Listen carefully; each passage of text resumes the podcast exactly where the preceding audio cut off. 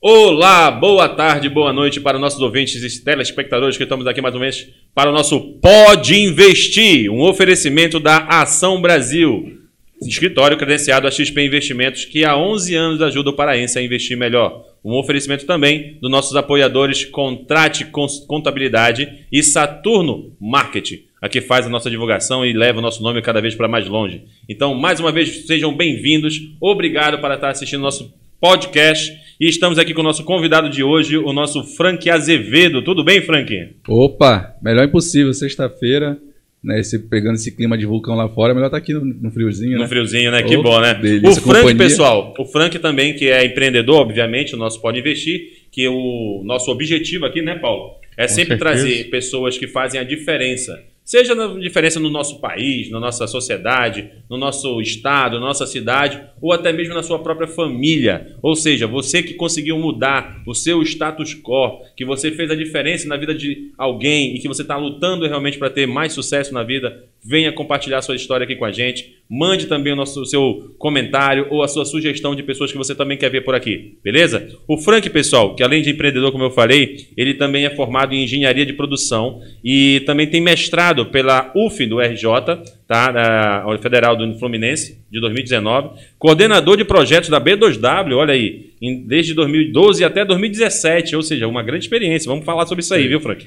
E também ele é empreendedor desde 2017, já em carreira solo, né? Passou aí por vários é, parte de delivery, marketplace, dropship e agora na Next Academy, né? Quase sócio do Flávio Augusto, não é isso, Frank? Esse é o processo de construção, né? É isso ninguém, aí, né? ninguém começa do topo, né? A gente vai construindo. Hoje a Next ela tá, ela já faz parte do, do, do, do target ali do, do Flávio Augusto, né? Do grupo da Wise, eles são parceiros e logo logo o nosso planejamento é se tornar sócio, porque nós somos sócios franqueados e aí adquirindo as unidades numa compra futura a gente vai fazer parte do bolo, né? Olha aí, que legal. Então quer dizer que a gente está com um futuro sócio do Flávio Augusto, Paulo. Tu, tu tinha essa ideia que logo no- nos primeiros podcasts a gente ia ter uma pessoa tão importante aqui com a gente? Tô intimidado. Né? Agora, você me dá licença que eu queria fazer um carinho no touro, que hoje o dia tá sofrido. É, hoje o dia tá sofrido. O Eu não sei Torinho- que dia você está assistindo o nosso podcast, O Vai Tourinho hoje tá mas nós sofrido. estamos gravando hoje na sexta-feira negra, tenebrosa, aonde o nosso Paulo Guedes quase sai, balança, mas não cai, né? Quase roda o tripé. O tripé financeiro quase roda. ficou, ficou perneta, né? Ficou perneta, ficou perneta. Mas calma, pessoal. O mundo não acabou. A gente continua brasileiro e não vamos desistir nunca, tá? Estamos aqui para continuar fazendo essa roda girar. Afinal, a gente já empreendeu com Dilma, já empreendeu com o FHC, já empreendeu até mesmo com o pessoal lá, como é o pessoal da década de 80? Hoje eu vi um é meme. que- militar, né? Então, Hoje eu vi um meme que dizia o seguinte: quando você vem no Brasil no dia seguinte, parece que o Brasil mudou todo. Quando você vê 10 anos depois, ele tá igualzinho, né? Então é o mesmo ciclo. é vai basicamente passar e a gente vai continuar do mesmo jeito. É um prazer te ter aqui, Frank, e é muito legal ver histórias como a tua, que você encarna a personalidade que a gente quer ouvir nesse podcast, quer assistir pelo vídeo, porque o- nós temos o hábito de procurar referências longínquas, Aham. às vezes de outros países, às vezes brasileiros que estão no exterior, e a gente tem gente do lado da gente, né? Que serve de referência e para essa mudança que o Brasil tanto precisa, né? Dessa Eu acho que é, é- é- empreendedora. inclusive é um do- dos grato nossos disso. objetivos, né? A gente sempre fala para as pessoas exatamente isso. Que, óbvio que a nosso intuito também é trazer pessoas famosas aqui no nosso podcast, mas o objetivo principal é trazer pessoas anônimas, pessoas que fazem a diferença no seu bairro, que fazem a diferença geralmente na sua casa. Então, como eu disse, é, o objetivo do nosso podcast é mostrar que não é só pessoas que fazem né, grandes sucessos, é que conseguem fazer uma grande diferença. Então a gente traz pessoas normais, comuns, como a gente, né? Que realmente mostra que, como você falou, né? E como as pessoas vão conhecer agora, é, a gente às vezes não consegue mudar toda uma sociedade, todo um país, mas muitas das vezes a gente motiva a nossa família, motiva nossos amigos, motiva as pessoas que estão ao nosso redor a ser pessoas melhores. E eu acho que é isso que a gente cresceu praticamente junto, né? Fazendo isso. A gente se E- conhece que desde 2018, né? Desde 2018, né, que a gente tem uma amizade legal, e aí eu acho que a gente cresceu junto nesse sentido de empreender e, e saber que é cooperativismo, né, que, que a gente consegue com, com, com os parceiros fazem toda a diferença. Ninguém faz é nada sozinho. vai- exatamente, ninguém faz nada sozinho. Só que nesse tempo ele assistiu a partida lá no estádio do Orlando, do Orlando City e tu, tu não, né? Pois é, né? A gente vai, a gente eu, vai chegar né, nesse ainda fiquei nisso ainda. Eu fiquei, eu fiquei órfão porque ele vendeu, né? Eu falei assim, pô, não vou nem conseguir ver, já tá não assistiu dono. nenhum jogo Nem consegui antes. ainda. Ainda não, mas a gente vai ter que comprar o ingresso, não tem jeito não. Então, Frank, Viu, Flávio? Se estiver vendo isso aí. já que a gente está Vamos falando já do futuro, né? Vamos começar do começo, É. né? Vamos começar no princípio, né? É, como é que era o Frank andando né, antes dos stories, né?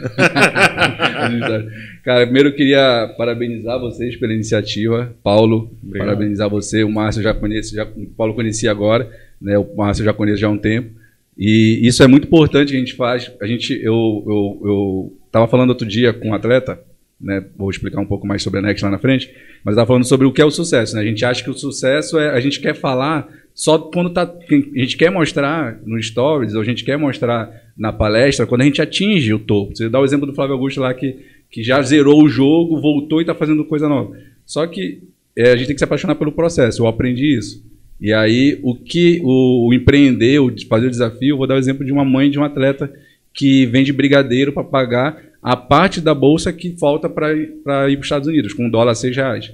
Então, assim, ela tem sucesso. Ela está fazendo do jeito que ela tem, da- com- das habilidades que ela tem, ela está financiando o sonho do filho, que daqui a um, a um ano vai embarcar para os Estados Unidos e vai romper o ciclo ali de, de maldição, vamos dizer assim, né, da família. Então, para mim, isso é sucesso. E aí a gente dá muito valor para aquele cara que está no palco já. E a gente esquece de ver o- a construção do, do- dos demais. E aqui em Belém tem um monte de, de gente assim. E parabéns por conta disso, porque vocês vão dar voz para um monte de gente, tenho certeza. Está começando, eu tenho, estou muito grato pelo convite, está vendo esse projeto nascer, eu vi esse projeto na, né, na tua cabeça e estou vendo agora materializado e estou feliz de estar vendo esse, de estar participando aqui, né, de estar com vocês aqui. Que bom, eu acho que você veio na boa hora. Então, eu acho que tu tem muita história, então, realmente, para contar pra gente, para quem está nos assistindo, é, de pessoas que fazem a diferença e continuam anônimas. Verdade, verdade. O... E olha só, eu da- não, eu vou te falar que fiquei nervoso, hein? Eu tava vindo pra cá, falei assim, cara, o que, que eu vou falar? Tem- Não preparei nada, não falei nada. Mas é isso, a gente Mas não quer bater- nada vamos bater um papo. É isso, é bater bater um um papo. papo. É, eu acho que a gente já produz conteúdo formal ou informativo nas nossas redes sociais. Hoje em dia, quem não faz isso está fora do mercado, né? Então a gente acaba fazendo isso naturalmente. E aqui não, aqui é exatamente para que as pessoas enxerguem como a gente é. É Pessoas normais, pessoas que investem, pessoas que é, empreendem, pessoas que perdem, pessoas que quebram, E pessoas que pagam o seu próprio chá. Exatamente, É. que por isso que estamos aqui, não estamos fazendo propaganda, porque nós não recebemos novamente o contato no nosso amigo é, da- do Henny Canning, né? Então a gente não pode divulgar. Então, por enquanto, estamos só com a verdinha, que inclusive pode ser né, qualquer outra cerveja, porque agora todo mundo imita, imita a verdinha, né? Temos Imperial, temos Heineken, temos Desde que seja até verdinho, Serpa cara. verde, né? Então. tá valendo É. tudo. Então estamos esperando ainda um concorrente, tá? Um concorrente que quiser patrocinar o nosso evento aqui, estamos à disposição. Preferimos as verdinhos, mas se quiser, Aí estamos você à descontrai o convidado, né? Com certeza, eu acho que já passou Eu já o chego, já passou, já começa a falar assim, não sei se vai ter balde suficiente pra gente falar, senão... Mas aí bota... É bom que só dura uma hora, uma hora e meia, então eu acho que dá tempo ainda de matar esse balde, hein? Saindo daqui a gente vai ter que procurar um outro barril. A gente vai fazer, vai fazer. Pô, Mas vamos lá, Frank. Me diz aí, então, nasceu aonde, foi criado como, seu pai e suas mães... Sua, sua mãe não, né? Seus pais não. É um pai e uma mãe. O O pai seu ou a pai e mãe. sua Até mãe. onde eu sei, um pai ou uma mãe. Cara, eu sou natural de Belém, né? Mas nós somos uma, minha família sou eu mais um irmão. Meus pais, eles foram pro interior do estado, em Monte Dourado, quando eu tinha 4 anos de idade. Meu pai, ele conseguiu uma oportunidade para trabalhar no Projeto Jari, que era um é uma cidade pl- planejada, né? Que fica na divisa de Amapá. E eu passei a minha vida toda ali.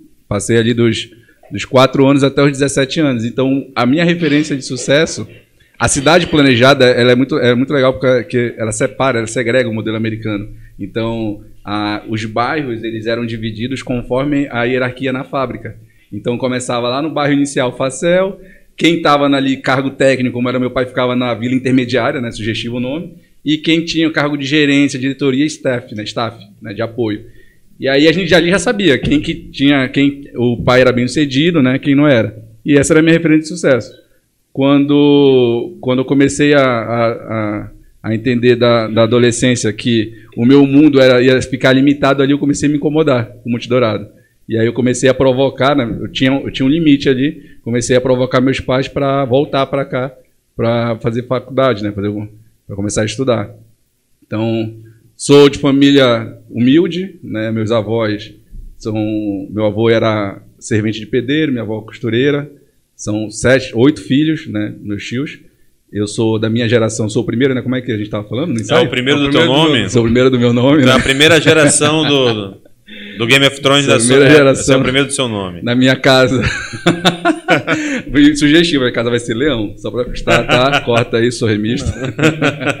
é aquela hora que fica preto, né? É. Não, aqui eu acho que a maioria é remista, então a gente vai ter que levar o leão Só mais pra hoje, frente né? agora. Só hoje. Não sei, meu parceiro. Eu acho que sempre foi. Mas o celular dele tá mais pra azul, azul celeste, né? É, não, acho que isso aí foi um. Era uma edição limitada. Desvio, né? desvio de, de, de, caráter no momento do, do, rapaz que entregou esse celular. Pois é, mas assim, aí eu. Na minha família ninguém empreende nada. Na verdade, minha, minha avó empreendia, né? Minha avó, ela criou os filhos vendendo de tudo, vendendo de carvão na frente de casa, chope, é, vendendo roupa, fazendo costurando para fora. Ela empreendia e não sabia.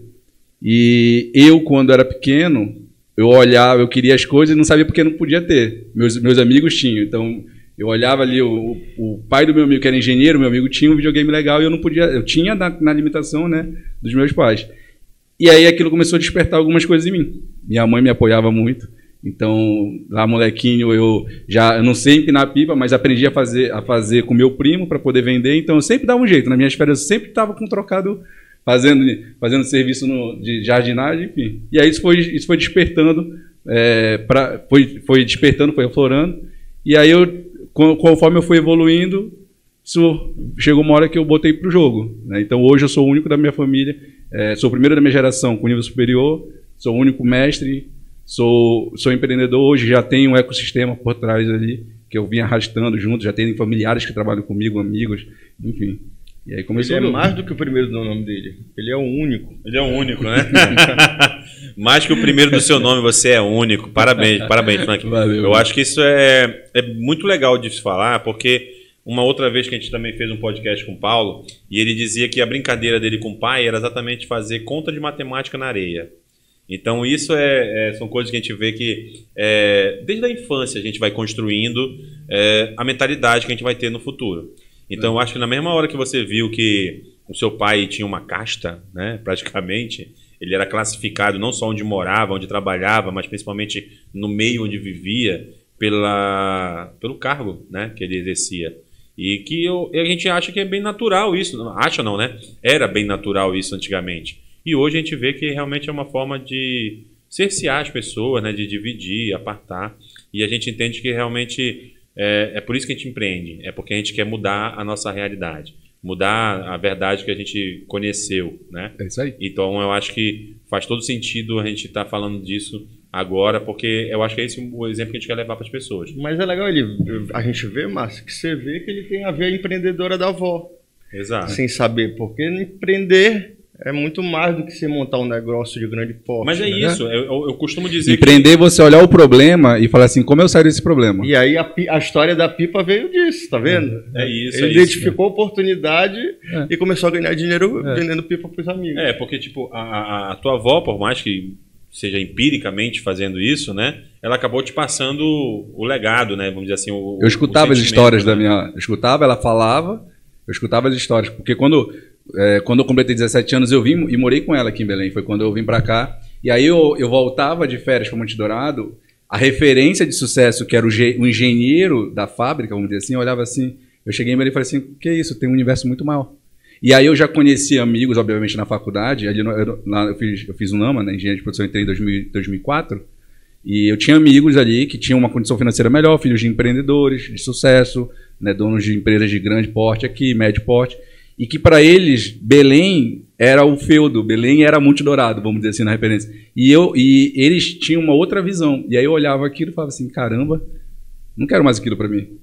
E aí eu comecei, obviamente, a me conectar com outras pessoas. E aí o meu universo que ficou para trás de Monte Dourado, meus amigos, eu tenho amigos até hoje lá, colegas na verdade, que foram ficando, que aquele mundinho bastou. E aí quando eu fui entendendo que é, o, o, que, o, que eu tava, o que eu vivia ali de, de, de referência, né, era aquele momento ali, não era mais suficiente. Aí eu passei a, a questionar onde eu estava. Como é que eu faço para sair daqui para ir para outro lugar? Como é que eu continuo crescendo? Porque eu também quero fazer isso. Eu gostei. Eu lembro benzinho no, no meu segundo ano de faculdade, amigos meus estavam se preparando para ir para o intercâmbio. E aí, para os Estados Unidos. Eu não, tinha, não tive a mesma preparação. Era como se eu quisesse subir três degraus em vez de subir só um. E não dava, a perna não chega. Então eu tinha, eu sabia até onde podia ir. Eu falei assim, não, mas eu também quero, porque se ele faz, eu também posso. Como é que eu posso fazer? E aí eu comecei, aí foi, eu lembro bem que foi no ano de 2005, Série C do, do, do, do Brasileirão. Leão, o maior do Norte. Maior do Norte campeão. E aí eu queria ir para os jogos. E aí como é que eu faço para ir para os jogos? Aula de reforço. Aí eu comecei a dar aula de reforço para alunos que queriam fazer pré-vestibular ali no meu bairro ali. A minha, minha prima estudava no colégio público ali próximo, cara minha avó. Falei assim, tem alguém que tem dificuldade em matemática, física, já fazia engenharia. E ali, ali eu, eu sempre estava fazendo alguma coisa para ajudar os meus pais ali, para tentar, e aí para tentar fazer, ó, eu quero tal coisa, eu quero o jogo do Remo. Como é que eu faço? Preciso de, na época, sei lá, o ingresso era 30 reais. Como é que eu faço? A hora, a hora, eu cobrava 5 reais. Aí eu ia lá, fechava minha, minha grade da semana, comprava meu ingresso do meu irmão, pô, o jogo do Remo. Então eu fui entendendo isso porque eu escutava isso da minha avó. E aí, morando com ela, eu comecei. Eu, eu, é, é, um negócio empírico, assim, é, é, é, sentimental mesmo, não sei dizer. Eu, não, eu nunca tive ninguém que chegou comigo na minha família e falou assim: olha, empreender é isso, empreender você vai para ali. Na verdade, o sucesso. E esse é o caminho, né? É. Na verdade, para eles, o sucesso, eu já estava. Eu ia chegar lá, porque eu já estava na faculdade. Então, por eu ser o primeiro, sou da minha geração o, o mais velho. Mas o, o, que acontece, eu acho também na cabeça deles, é que na época deles a faculdade era um sucesso, porque poucas pessoas conseguiam. Uhum. E quem conseguia, na verdade, tinha um bom emprego, né? Isso. Hoje que as coisas mudaram, né? Isso. Era, hoje eu acho que o diploma está virando commodity. Né? Eu, lembro, eu lembro bem que eu, eu, eu um As empresas não contratam mais pelo teu currículo, né? Elas não. contratam mais pela tua habilidade. Soft skills. E foi uma das coisas que, quando eu comecei a empreender. Soft skills, o que, é. Uhum. Explica para as pessoas que elas não sabem o que é isso, Frank. Soft skills, cara. Foi uma das coisas que eu passei cinco anos na faculdade esperando. E né, não aprender, ensinaram lá. ensinaram. né, então a gente aprende. Tem hard skills e soft skills. Hard skills são as habilidades que a gente aprende na faculdade, no curso técnico. Então eu, como engenheiro de produção, aprendi ferramentas como logística, gerenciamento de projetos, PCP, que é planejamento de controle de produção, segurança do trabalho, enfim. Só que quando a gente sai com esse conhecimento, a gente vai lidar com pessoas. E aí você é um jovem de 17, 18 anos que tem um se sente com a com, de, com, com carimbo de, de autoridade, porque tu está num curso superior, aí tu chega no chão de fábrica, tem o seu Manuel com 52 anos que faz aquele trabalho há 30, há 30 anos. E aí tu vai chegar para ele e vai falar assim, olha, seu Manuel, você não vai fazer desse jeito, você vai fazer desse jeito, porque o, o Taylor disse na teoria do tempo dos movimentos, quem é engenheiro de produção estiver ouvindo isso vai entender o que quer, assim, que daqui, dessa forma é muito mais econômico. Mas o seu Manuel sabe que não dá para ser dessa forma por causa da, do peso, da estrutura, não tem a ferramenta, enfim. E aí como é que você vai convencer o seu Manuel? E aí é quando os alunos começam a, a esbarrar. E aí é quando tu vai para o mercado mesmo, é quando tu vai sentir que é por isso que tem muita gente com diploma, muita gente de, de instituição pública que acha que passou numa faculdade pública num curso bom, que vai ser bem sucedido. E aí começam as primeiras frustrações, porque ele não sabe lidar com pessoas. E soft skills é uma habilidade exatamente para isso. Né? Você entender como ter, construir relações humanas, saber vender, comunicar. Então, venda, eu tinha muito preconceito. Eu, eu, eu acho que muita gente tem, né? Muita. Eu aprendi a... Tu acha que tem algum profissional que não vende? Olha, se tiver algum profissional que não vende, ele deve estar tá morto essa hora. Porque se ele, não, se ele não vende, ele nem se vende. E se ele não se vende, ele não está empregado. Exato. Eu acho que é legal, Frank, tu tocar nesse assunto, porque é algo que as pessoas às vezes não têm muita noção. E, e, e, parece tão natural, né, vindo de você, porque eu acho que é de dentro, né? Eu acho que internalizou esse conhecimento. E as pessoas não sabem que vender não é só você distribuir um produto, né? Vender, você pode vender a sua ideia, você pode vender a sua opinião. Você pode, inclusive, vender o filme para sua namorada, para seu namorado. Você né? pode vender a não ida para o filme para sua namorada. Exatamente. Você pode convencer ela que aquele não é o melhor momento. Exatamente, exatamente. então, a, a, as pessoas têm de, de, venda com aquela pessoa chata que te empurra um negócio que tu não precisa. É aquele botão, posso te ajudar? É exatamente, aquele botão do posso te ajudar. E quando a gente sabe que, na verdade, o vendedor nato, a pessoa que nasce para vender, nada mais é do que um solucionador de problemas. E você mesmo falou ainda agora, empreender é solucionar problemas. Solucionar problemas. Ó, uma coisa que uma coisa que eu entendi, tá só fechando o, o gancho aí o parênteses do soft skills, uma coisa que eu aprendi quando eu cheguei na B2W. Com calma, porque a gente não fez o WhatsApp, porque a gente não é sócio do É verdade. Então, É, tem, tem que dar esse- esses, esses- essas pausas para as É. pessoas entenderem o que é esses termos todos em inglês. Que inclusive eu acho que né, tá bem popular ultimamente, né? É, o, como é o Times Money, né? Então, É. ou seja, todo mundo fala meio portuguesado e pouco inglês. jogo, jogo, jogos, jogo as frases de conceito. Isso. Aí vira, fica na moda. Exatamente. Mas vai lá, continua. Não, então, hoje, é, quando uma das minhas, das minhas chegadas, né, na verdade, no meu primeiro, meu primeiro estágio, eu trabalhava aqui, no- aqui em Belém, né, eu estagiava numa, numa grande empresa de, de gênero alimentício que fica em Castanhal, não vou falar, obviamente, o nome, mas todo mundo conhece, né, pelo menos já comprou algum produto. E eu lembro de ter um problema, tive um problema muito grande com a equipe que eu, que eu liderava. Eu, já, eu tinha na época 19 anos, 19 para 20 anos, e eu liderava ali aproximadamente 10 pessoas. Eu tive um problema gigantesco, porque eu não sabia lidar com as pessoas. Então, me dá um computador, me dá uma planilha, dá, eu conseguia fazer isso muito bem. Mas na hora de gerir as pessoas, fazer com que, é o que você falou, da, o exemplo do- da namorada, é isso. Então, um- muitas das vezes, um engenheiro, um, um acadêmico, médico, contador, engenheiro, educador físico, ele senta, passa quatro anos estudando aquilo, e ele não consegue lidar com as pessoas que ele vai gerir ali depois dali. E aí começa aquele looping ali. Então as pessoas não conseguem crescer. Os que entendem, obviamente, se destacam, né? Obviamente, isso é muito rápido. Só que a, a instituição ela não prepara. Vou dar um exemplo muito, muito breve do meu mestrado né, no Rio, lá na UF, que eu tinha aula de empreendedorismo com um professor concursado da Federal Fluminense que nunca empreendeu. Como é que? E eu fiz esse questionamento para ele. Eu perguntei para ele numa aula, eu lembro benzinho, se era um sábado, a gente tinha aula ali no centro do Rio, né? Na época eu era coordenador de projetos da B2W. Eu eu tava, eu tinha acabado de chegar de São Paulo no projeto, a gente foi para eu fui para aula e eu perguntei para ele, o que que você acha, é, professor, o que você acha dos, dos, dos empreendedores da internet que hoje, com conhecimento que está aí, se, eu- se você não sabe dar um nó de gravata, você tem um casamento hoje, eu não sei dar um nó de gravata duplo, só sei simples. Mas se eu vou no Google, eu acho. Quando eu fazia a faculdade na Unama, eu tinha que pegar o ônibus para chegar cedo na biblioteca para reservar o livro, porque só tinha acesso o livro ali. Eu entrei na faculdade, não façam as contas, pelo amor de Deus, mas eu, eu- eu lembro que eu comecei a faculdade com. Eu tinha um disquete para cada, cada matéria, pô. Como é nome? Disquete. Ah, não Hã? é do meu tempo. Não é do seu tempo? Não é do meu ah, tempo. você é do, você é do pendrive pra cá. Quando eu comprei Na verdade, eu sou das nuvens. das nuvens pra cá. Nós Eu temos lembro. 27 anos, né, mano? É, E exato. Paulo? Eu e o Paulo junto temos 27 anos. Eu comprei o pendrive a primeira vez, um pendrive de 128 MB. Meu pai achou que tinha sido roubado. Que ele esperava o controle remoto, o manual, a fonte. E quando eu cheguei com o pendrive, ele falou: o que, que é isso? Pai, agora esse é o futuro. Ah, Mas eu sou bem crítico da, da educação tradicional por causa desse tipo de coisa, que eu acho que falta na educação tradicional, pelo menos com uma matéria extracurricular que trate de desenvolvimento profissional, humano, para você saber se relacionar melhor com as pessoas. E aí ah, o cara se forma, adquire o nível superior e não sabe se vender. É. Tendo o diploma e não sabendo se vender, não, Não vai arranjar nada. emprego, né? Não adianta nada. E aí, não sabendo lidar com as pessoas, não tem como lidar com equipe, trabalhar em grupo. Então, você. E outra coisa é, que me chamou a atenção, você vê que a gente vê hoje os livros de empreendedorismo, de negócios, de finanças estão na moda, e a gente vê muito é, a teoria. E você vê o caso dele, e é esse que é o. Assim, talvez o foco principal do, do podcast, você vê ele falando do inconformismo dele, o inconformismo dele com aquela realidade que ele vivia, que ele queria algo mais que fez ele empreender. É. Então isso é uma característica inata de todo mundo que é empreendedor. E, na verdade, o inconformismo, se a pessoa não. Eu, eu, eu, eu não sei dizer tá? se, se todo mundo nasce com isso, mas você pode provocar.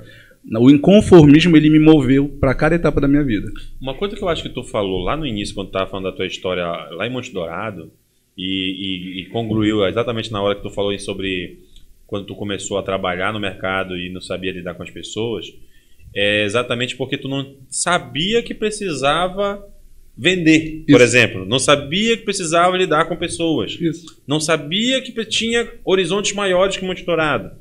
E eu volto tentar voltar a ser um pouco filósofo agora, tá? Desculpa que eu vou te mostrar um pouco de conhecimento. É, existia a caverna de Platão. Não sei se vocês já ouviram falar nessa história. E na caverna de Platão, para quem nunca ouviu essa história, era onde existia pessoas que moravam dentro de uma caverna e só conseguiam enxergar o que tinha fora da caverna por um reflexo de luz dentro de uma parede da, da caverna. Então tudo que se passava fora da caverna nada mais era do que coisas abstratas que eles que estavam dentro da caverna presos imaginavam.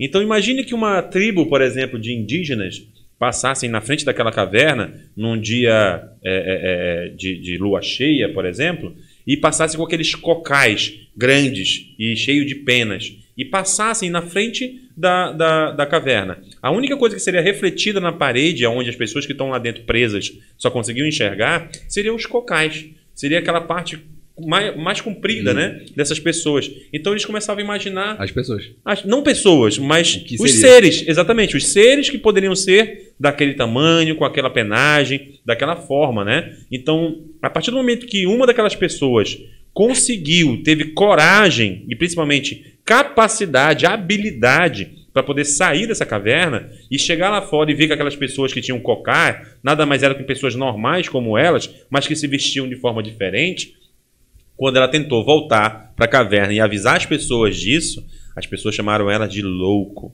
Disseram que essa pessoa tinha saído e pegou uma doença que deixou ela louca. Então as pessoas vão sempre lutar para permanecer nas suas cavernas, enquanto tem pessoas que vão lutar para sempre sair das suas cavernas. Então eu acho que é muito importante as pessoas que estão nos ouvindo e nos assistindo também é, entender que, como você falou, você sempre teve esse, esse lado empreendedor, essa veia, talvez que veio da tua avó, mas só quando você saiu de Monte Dourado e viu o ambiente que você tinha muito maior em Belém, que também é um outro. É uma caixinha. É outra caixinha. Eu costumo dizer que a gente está dentro de caixinha. Então Exato. eu estava numa caixinha, eu vim para uma caixinha um pouco maior, que era Belém. E tem Exato. uma outra caixa. É, que é o Brasil. É. E existe uma outra caixa maior ainda, que é o América do Sul, é. né? E assim vai. Então eu acho que é essa fórmula que a gente tem que trazer para as pessoas de entender que o conforto não é bom. Que se você entender que você precisa sair da sua zona de conforto para poder ter resultados daqueles que você almeja, é, é mais fácil. É mais fácil. Apesar de parecer difícil, de, de parecer desafiador, porque é algo que você nunca fez, algo que você não conhece, né? Igual com uma pessoa que estava lá dentro da caverna, é, é difícil você sair dessa inércia. Hum. Mas a partir do momento que você sai e acredita em, no seu próprio potencial e continua fazendo, e obviamente dedicando muito tempo, estudo, trabalho para isso, não tem outro caminho. Não tem eu, outro caminho a não ter o sucesso como a gente está vendo né, com você e com outras pessoas que a gente convida sempre eu, aqui. Eu costumo, usar, eu costumo usar a analogia do carro enguiçado. Tirar um carro do prego é inércia. Né, básica, lei básica de física. Você faz muita força para tirar ele do, do movimento zero, mas depois que ele pega embalo, você está com ele na rua, né? Mas ele já não está mais com aquele mesmo peso, né? É a mesma coisa. As pessoas elas têm, têm que a gente tem que entender que, que não é nem não vai ser sempre aquele, aquela mesma força, né? Mas é isso. O, e o, o, o, o, inconformismo ele pode, ele pode fazer várias coisas, ele pode te levar para vários lugares. E não estou falando de empreender, de empreender. Estou falando de empreender. Vou dar o exemplo, posso dar, vou dar o exemplo do, da, da minha mãe. Né? A minha mãe ela fez, ela se formou em administração quando ela veio para cá, para meu irmão veio um ano depois e ela perguntou para mim assim, é, ela, você acha que eu faço faculdade? Com certeza, te ajudo. Aí ela estudou, estudamos juntos, ela fez a prova, formou administração, hoje ela forma administração.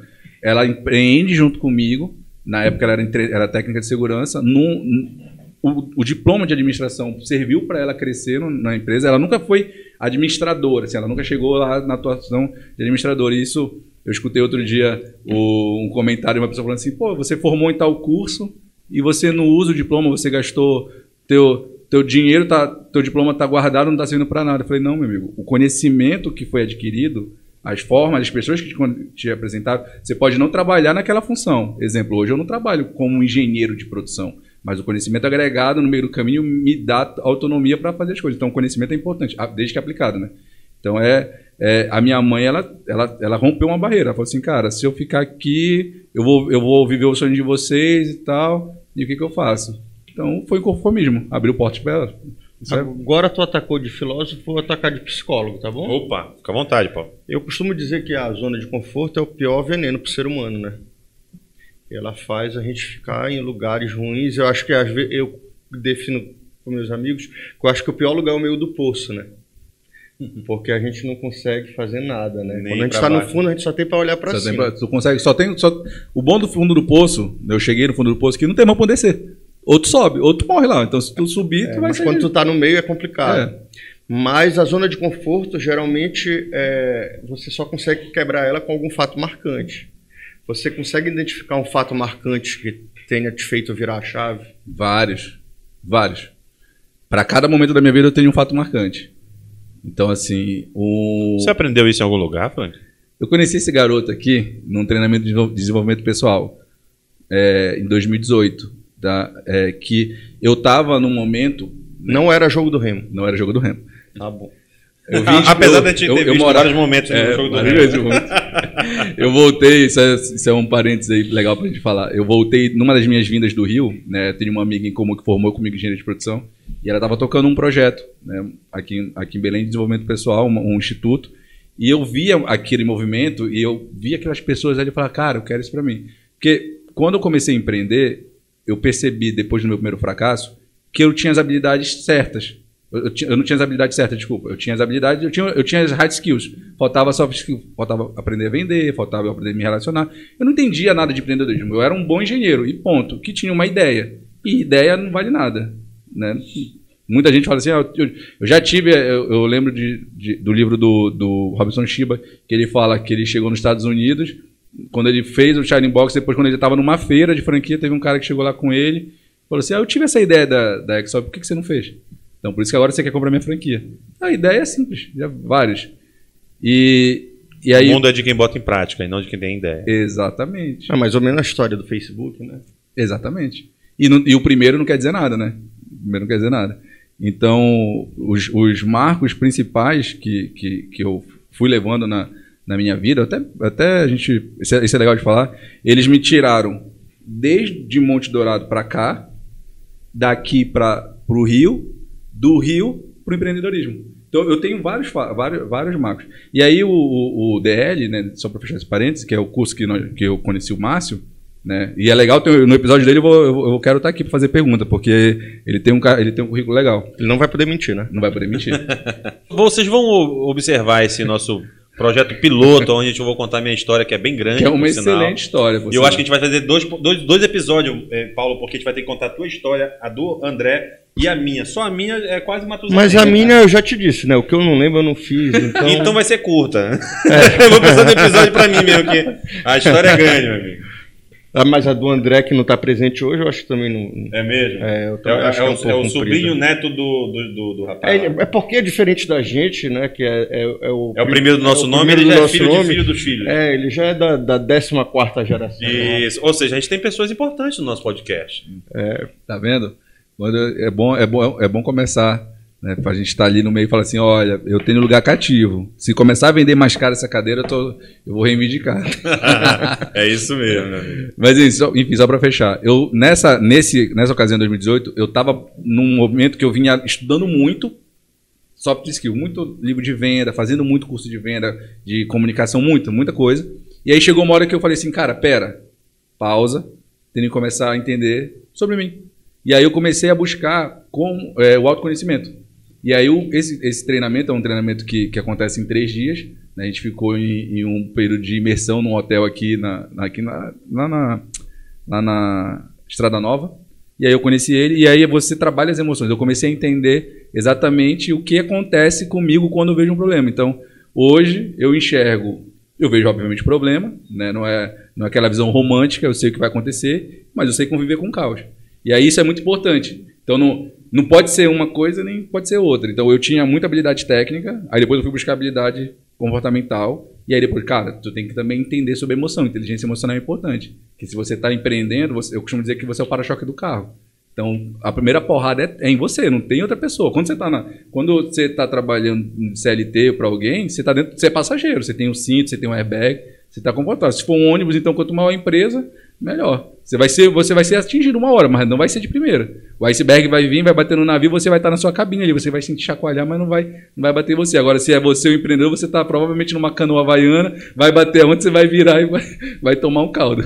É por aí, é bem por aí mesmo. E é muito legal de falar isso, porque, assim, apesar da gente falar da vida das pessoas, o nosso, assim, o ambiente principal que circunda isso tudo é empreendedorismo e finanças.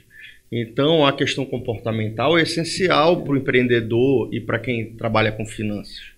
Hoje a gente fez a brincadeira do, do, do Torinho. Para quem não tem controle emocional, hoje é um dia trágico. É verdade. Entendeu? E isso, é, na realidade, é a oportunidade de se fazer dinheiro. Não, é oportunidade, não, não é o momento de perder, é a oportunidade de se fazer dinheiro. E a vida do empreendedor também é feita desses momentos. São nove derrotas para cada vitória. Só que as pessoas que estão de fora só veem a vitória, né? Só vem a vitória. Ninguém vê o, É o processo que a gente falou no E começo. tu só sente o tapinha nas costas, né? É verdade. É. Ó, o, eu falo muito pro time, o bom do dia ruim que ele acaba e o ruim do dia bom que ele acaba também. Então, no outro dia, você tem a oportunidade de fazer tudo de novo. Então, o bom do dia é que você pode fazer tudo de novo. Eu acho que é um gênio. O cara que inventou a semana, o mês e o dia, esse cara é um gênio, porque ele dá capacidade, não só diária, semanal, mensal, anual, de você recomeçar. E eu acho que Fechar é e abrir ciclo. Exato. E eu acho que, como tu falou, em 2018, né, que a gente se conheceu, Uhum. eu acredito que assim como eu também, tu também já vinha de um processo né, de amadurecimento e, e de busca de crescimento. Eu vinha de um fracasso. Todos nós, né? Todos nós. Eu, acho vinha- que eu de tinha alguns. acabado de quebrar um Eu negócio. vinha de alguns. e eu acho que é legal também, inclusive, que a gente comentou do, do Uhum. Flávio Augusto no início do programa. E ele tem uma frase que é bem legal, que ele diz que você precisa quebrar três vezes para poder dar certo, né? É. Em Eu média que- de 3 a, 5, a 4 vezes. Eu acho que a gente ficou na média. Eu É, acho que a gente. a gente ficou na média. E eu acho que é é legal falar disso, porque você falou bastante sobre como você começou a- a ter esse sentimento do empreendedorismo. Como você entendeu que a- a- o ato de empreender e de trabalhar para si mesmo é, te traria resultados diferentes, né? E que esse realmente era o teu caminho. Eu tenho muito orgulho, por exemplo, do onde eu trabalho hoje, que eu trabalho com pessoas sempre melhores do que eu. E é, é exatamente Essa isso. é a vantagem. Essa é a vantagem, né? É, muitas pessoas falam exatamente isso, que você é a média das cinco ou seis pessoas que você mais convive, convive, é. E, e hoje eu trabalho com pessoas que são excepcionais no que fazem. Deixa eu te fazer só te fazer uma pergunta. Os seus amigos há 5 anos atrás estão. Os cinco que você mais frequentava estão contigo hoje? Olha, por uma questão pessoal, sim. Por uma questão pessoal, é, eu entendi a tua pergunta, porque quando as pessoas estão nos vendo não sabem a intenção da sua pergunta, mas existe uma frase muito famosa, inclusive, que fala que águia anda com águia, né? E realmente, durante um tempo, eu precisei me ausentar dessas pessoas, porque realmente elas me tiravam do foco e traziam pensamentos que não me ajudavam a crescer. Então, realmente, durante um tempo, eu me afastei de algumas pessoas, porque realmente precisava. Mas eu sempre tive em mente da onde eu vim e para onde eu queria ir. Então eu nunca deixei essas pessoas, algumas ficaram chateadas, obviamente, mas eu nunca deixei essas pessoas de lado. E a partir do momento que eu comecei a entender como eu funcionava e como eu precisava agir para ter sucesso, eu comecei a voltar a ter contato com essas pessoas porque elas não influenciavam mais na minha vida, não influenciavam mais Você sabe, no você, dia a dia. você difere. Então, assim, o momento do- de estar com essas pessoas e o momento de estar com as pessoas de construção. Exatamente. E voltando ao assunto do- das pessoas que hoje estão no meu convívio profissional, Seja muito bem-vindo, é. seja muito bem-vindo ao podcast do Márcio. Exato, eu tenho, eu tenho, um- eu tenho, eu tenho um grande é, é, orgulho de todos praticamente que trabalham com a gente. A gente tem assim pessoas excepcionais em cada área, em cada, é, é, é, vamos dizer assim, cada ramificação do, do setor financeiro. Mas a gente tem um, um- um prodígio que a gente chama que é o nosso monstrinho, que é o, é o Leonardo né, Cardoso, que o rapaz, inclusive, não só é, empreende desde sempre, né, mas ele também não tem carteira é, é, é, de trabalho. E pelo fato de ele não ter carteira de trabalho, ele, ou seja, ele nunca pensou em trabalhar para ninguém. E eu acho que isso é fenomenal no país que a gente vive, que todo mundo só pensa em trabalhar para alguém ou fazer um concurso público. Provavelmente ele, ele, na casa dele, deve sofrer retaliações. Não, não, não, muito pelo contrário. Ele é admirado e com certeza muito incentivado desde É? sempre. Mas é que ele não é o primeiro do nome dele. Exatamente. Ah, ele não é o exatamente. primeiro? Ele não é o primeiro Ah, do seu tá. nome. Então tá, ele é o Afinal- segundo do nome Ele dele, é. pelo menos. Isso, pelo menos segundo. Eu não conheço muito a história dele, mas eu acredito que Ó, o pai dele já é empreendedor, a família já Isso. Quando do- o pai é empreendedor, o pai entende que lucro é melhor do que você vender suas horas de trabalho. Então, mesmo que seja pouco, ele vai apoiar o filho. Aí, mas se não, ele vai falar assim. Eu vou dar um exemplo. Eu estava conversando outro dia com a minha namorada e falei. Contei para ela, falei assim: olha, é, eu me idealizo como pai, o meu filho ele não vai ter obrigatoriedade de fazer faculdade. Desde que ele me mostre o plano que ele quer viver. Plano B. E capacidade para Capacidade. Qual- pra não quer poder- fazer faculdade? O que, que você quer fazer? Isso, para poder executar o plano Exatamente. dele. Porque é, o, o- um dos gatilhos que, me, que você perguntou dos momentos que me fez. É, é, um dos momentos importantes para mim foi entrar, no empreende- é, entrar na faculdade foi porque eu olhava meu pai e falava assim: eu não quero isso. Eu Uhum. quero mais que isso. E aí, trabalhando numa empresa aqui em Belém, eu falei assim: eu não quero ser isso. Eu era, eu era consultor, era estagiário. Eu chegava na empresa.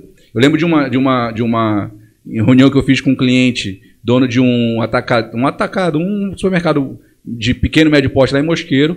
Né, o dono da, abriu a camisa meio-dia, né, cansou. tinha- Eu estava com meu computador mostrando as planilhas de Excel, de, a parte de controle de estoque, que é o, era o que eu fazia. Eles com a camisa aberta, deitada no chão. Tá, vai falando. E eu comecei a conversar, explicando para ele, tentando manter o ambiente sério. Ele falou assim: Não, olha, faz o seguinte, Frank, depois eu vejo isso aí. Só que ele faturava em torno de um milhão de reais. A minha bolsa era de 1.200 reais. Quem tá certo? Eu ou ele. Do jeito que ele estava fazendo errado, ele estava ganhando muito mais dinheiro que eu. Então eu olhava para ele, eu não quero isso. E aí, a, a faculdade, na faculdade, me disseram que para empreender eu tinha que tem que fazer faculdade, vai, faz- vai, vai fazer faculdade. E eu fiz todo o caminho. Eu cheguei no Rio porque o meu orientador de, mestra, de faculdade falou: vá, você quer empreender? Vá fazer mestrado, que você vai ter acesso às pessoas, você vai ter acesso ao conhecimento, e lá você vai aprender, aprender a empreender. Então eu fiz um caminho totalmente diferente. Inverso. Te enganaram, né? Exato. E aí eu vi que não tem nada a ver. E quando o meu começo do empreendedorismo era igual um carrinho bate-bate. Eu batia de um lado ir, né, para cá, eu batia para cá. Então, quando meu filho, quando eu falo isso para minha namorada, eu falo assim, não vai ter obrigatoriedade de fazer faculdade. Desde que ele me mostre o que, que ele quer fazer. Claro, Você quer trabalhar né? com o quê? Você quer vender o quê? Você quer construir o quê? Aí sim, essa pessoa que trabalha com você faz sentido. Porque o pai que já, já passou por isso sabe que se ele for vender a hora dele, ele vai ter um teto. Em falar nisso, não deixa, hein? Leonardo, queremos você aqui, hein? Vamos, vamos marcar esse, esse podcast porque é uma pessoa importantíssima também para estar aqui com a gente. Eu Vai. tenho uma. Eu posso falar por mim um pouco, eu tenho uma formação acadêmica, eu não vou dizer robusta, porque não é isso. Mas explicando melhor, talvez seja sólida uma base acadêmica, até porque eu vim de uma família, de um pai professor universitário, que formou muita gente, mas eu acho que, eh, teoricamente, ele veio do lado inverso do que a gente vem do empreendedor- empreendedorismo. No entanto, eu tenho certeza que hoje ele sabe utilizar as técnicas que ele aprendeu no mestrado, sabe aplicá-las. Eu acho que a dificuldade e o, o mal da educação brasileira é diferenciar as duas coisas. É. É não usar as duas coisas de forma inte- eh, eh, integradas. Integrada. Exato. E aí o cara que está na área acadêmica muitas das vezes não atua. E é o, o que você falou do seu professor que não era não, de empreendedorismo, que nunca tinha trabalhado. Que na realidade, se ele tivesse, ele tinha muito mais a contribuir. Muito. Então, na realidade, você vê a realidade americana, que é feita à base de certificação, em quase todas as profissões, de base de, de- do que a gente chama aqui no Brasil de residência. O cara não pode atuar se não tiver aquela experiência profissional naquela área. Uhum. Então, eu acho que eh, você, quando você diferencia aqui no Brasil uma coisa da outra, a gente forma profissionais muito pautados no, no empirismo, e aí é o exemplo que você deu do dono do supermercado, que muitas das vezes a gente teve um entrevistado falando disso, e ele deixa de ter eficiência no negócio dele pela falta de conhecimento E técnico. pela falta de concorrência. Porque a gente tem um terreno fértil para mercado. Eu voltei para empreender no Pará porque eu sabia que tinha oportunidade. Eu lembro de estar num, num- num- em Viseu e falar pro, pro, pro dono de uma farmácia, num projeto pelo Sebrae, que a hora que chegasse um grande atacadista aqui, a, na época Yamada, o líder ia correr para o interior. E aí é, é onde o, esse do, de Mosqueiro, ele poderia pegar o conhecimento e falar assim, pô, se eu estou ganhando agora, eu posso ganhar muito mais. É falta até de ambição. Eu quis ser educado, mas já que ele resolveu falar na Mas, real. é, mas é isso, é porque é como a É, gente, mas é a gente sempre fala aqui no É, nosso é podcast, verdade. né? As pessoas, o brasileiro como um todo, ele sempre empreende de uma forma muito empírica, né? Ele aprende como tu falou, com a tua avó, com os seus pais, Ah, eu com as faço isso há pessoas. 10 anos. Assim, Isso, 20 anos. exatamente. Aí é exatamente isso que eu ouço todo dia no meu trabalho também. A pessoa fala, Márcio, eu faço isso há 20 anos, há 30 anos. Inclusive, eu sou superavitário, bem sucedido. Hoje, fazendo isso. Até quando? Exatamente. A questão é até quando. Porque como a gente vem falando em questão de evolução, não só de eh, mercado, mas principalmente de pessoas, lá em 2017, como a gente falou do nosso curso lá, eh, em 2017 eu fiz uma palestra numa, num curso que eu fazia da, da- de... Não vou lembrar agora da onde, mas enfim, era sobre. Eu fiz uma palestra sobre o Fórum Mundial, Fórum de Economia Mundial. E o Fórum Econômico Mundial, ele, ele cada ano ele, ele seleciona as habilidades necessárias para o profissional do futuro. E em 2017, inclusive acho que foi isso também que me levou a fazer o curso também de, de, é, neurolinguista, é, de, de- de desenvolvimento pessoal- foi a questão das habilidades listadas pelo Fórum Econômico Mundial em 2017. Que era exatamente. Você lembra qual era? Não vou lembrar todas, eram 11, né? Mas eu acredito que lembro quase todas. Era basicamente comunicação, era basicamente inteligência emocional, ou seja, você saber lidar com as suas emoções, raiva, alegria, tristeza, né? Então, frustração. Então, isso é o principal. É você entender que não basta você ter as habilidades, como você falou, técnica de cada área, mas você tem que ter umas habilidades humanas para que você saiba lidar com cada situação, para que você não sofra por antecipação, que você não, de repente, eh, julgue mal um colega de trabalho, para que você não subjugue um funcionário que é subalterno, ou seja, você basicamente saiba lidar e influenciar as pessoas ao seu redor a, a ter o melhor desempenho em tudo que você faz. Então, a gente entendeu, acho que ali, a gente não, né? Eu, pelo menos, vamos dizer assim, entendi naquele momento que eu precisava de muitas habilidades que eu não tinha, apesar de eu achar que eu me dava muito bem. Sempre fui uma pessoa que falou muito, não é por isso que a gente estamos aqui hoje. eu sempre fui uma pessoa que sempre fez mu- muitos amigos, sou uma pessoa que lida muito bem com as pessoas, mas eu percebia que faltava algo, talvez, para área profissional mesmo. E como você falou, a gente sempre busca melhorar através do conhecimento. E quando eu percebi que esses conhecimentos me faria ser uma pessoa um profissional diferente, eu comecei a buscar. E foi então que a gente se conheceu em 2018 e de lá para cá, eu acho que a nossa vida melhorou bastante, né? Ah, nossa. não procurem nos arquivos do Facebook. Exatamente. Mas as Deus. pessoas vão ficar sabendo no- dessa nossa história no Facebook, futuro. Orkut, É, tu, é, não tem rapaz, eu 27 sou- anos, Eu não não. sou dessa época, pô. Ainda de- bem que o Mirk não funciona mais, né? Exatamente. MSN, Mas, Frank, né? Já falamos muito sobre origem, sobre mentalidade, sobre como as pessoas começam, né? E tem, e tem a força necessária para continuar e chegar É. no, no objetivo. Mas agora eu quero saber de você qual foi a primeira, né? Vamos dizer assim. É, empreender, em- é, Tentativa. empreitada, né? Empreitada, aquela que a primeira que tu quebrou a cara, a verdade é essa, né? Que tu começou Ah, a perceber história. que o Flávio Augusto estava certo, que faltava mais duas ainda para Eu nem poder. conhecia o Flávio Augusto. Ou seja, né? Flávio tava- Augusto pra mim era Flávio Augusto para mim era marca de, de, de, de roupa, alguma coisa assim. Eu falava, quem é Flávio Augusto? Se eu soubesse que era geração de valor, eu, eu não tinha acho que quebrado a primeira vez. Mas, o, Talvez não. mas fique claro que o fracasso, se é que dá pra gente se- dizer esse nome, que eu acho que é uma palavra muito mal Pejorativa, e né? pejorativa, talvez seja a maior fonte de aprendizado. E ele, para todas as pessoas de sucesso, ele é Ele é o um principal instrumento. É, É o divisor, né? É o divisor de águas. águas. É, a pessoa num- num- numa situação ruim, ela pode falar assim, poxa, que chato, deu errado. As pessoas têm razão. Eu não sou esse tipo de pessoa. Eu não sou quem sabe. Eu não sou quem eu achava que eu era. Vou fazer o que eles estão dizendo. Ou ela fala assim, meu irmão, peraí, por que eu tô fazendo de errado? Pô, beleza, eu errei isso. Qual é a próxima? Tá, entendi isso. Agora eu vou aprender outra habilidade. Se, as pessoas que. Flávio Augusto, pessoas de sucesso, todas que eu sigo, eu leio, eu leio muito biografia hoje. Elas, elas estão no segundo grupo. Então o fracasso faz parte, entender faz parte. Hoje eu, eu olho o dinheiro, a quantidade de, de perdas que eu tive financeiras mesmo e falo assim, beleza, eu não fico pensando assim, nossa, eu perdi tudo isso. Quando eu, eu pago uma dívida hoje e falo assim, caramba, beleza, só falta isso. Beleza, agora só falta isso. Beleza, aí eu terminei, falei, show de bola, agora vamos para a próxima. E vamos embora, e assim a gente vai construindo. Mas é, faz, faz parte. E tocando, fazendo esse assunto, essa história é boa. Eu já fazia, eu já estava no Rio, né? é, eu consegui uma bolsa de estudos e fui embora para o Rio. A ideia inicial era ficar dois anos ali, acabei ficando dez. Eu ainda não era mestre, mas eu já trabalhava numa grande empresa, foi onde eu comecei a entender sobre a internet.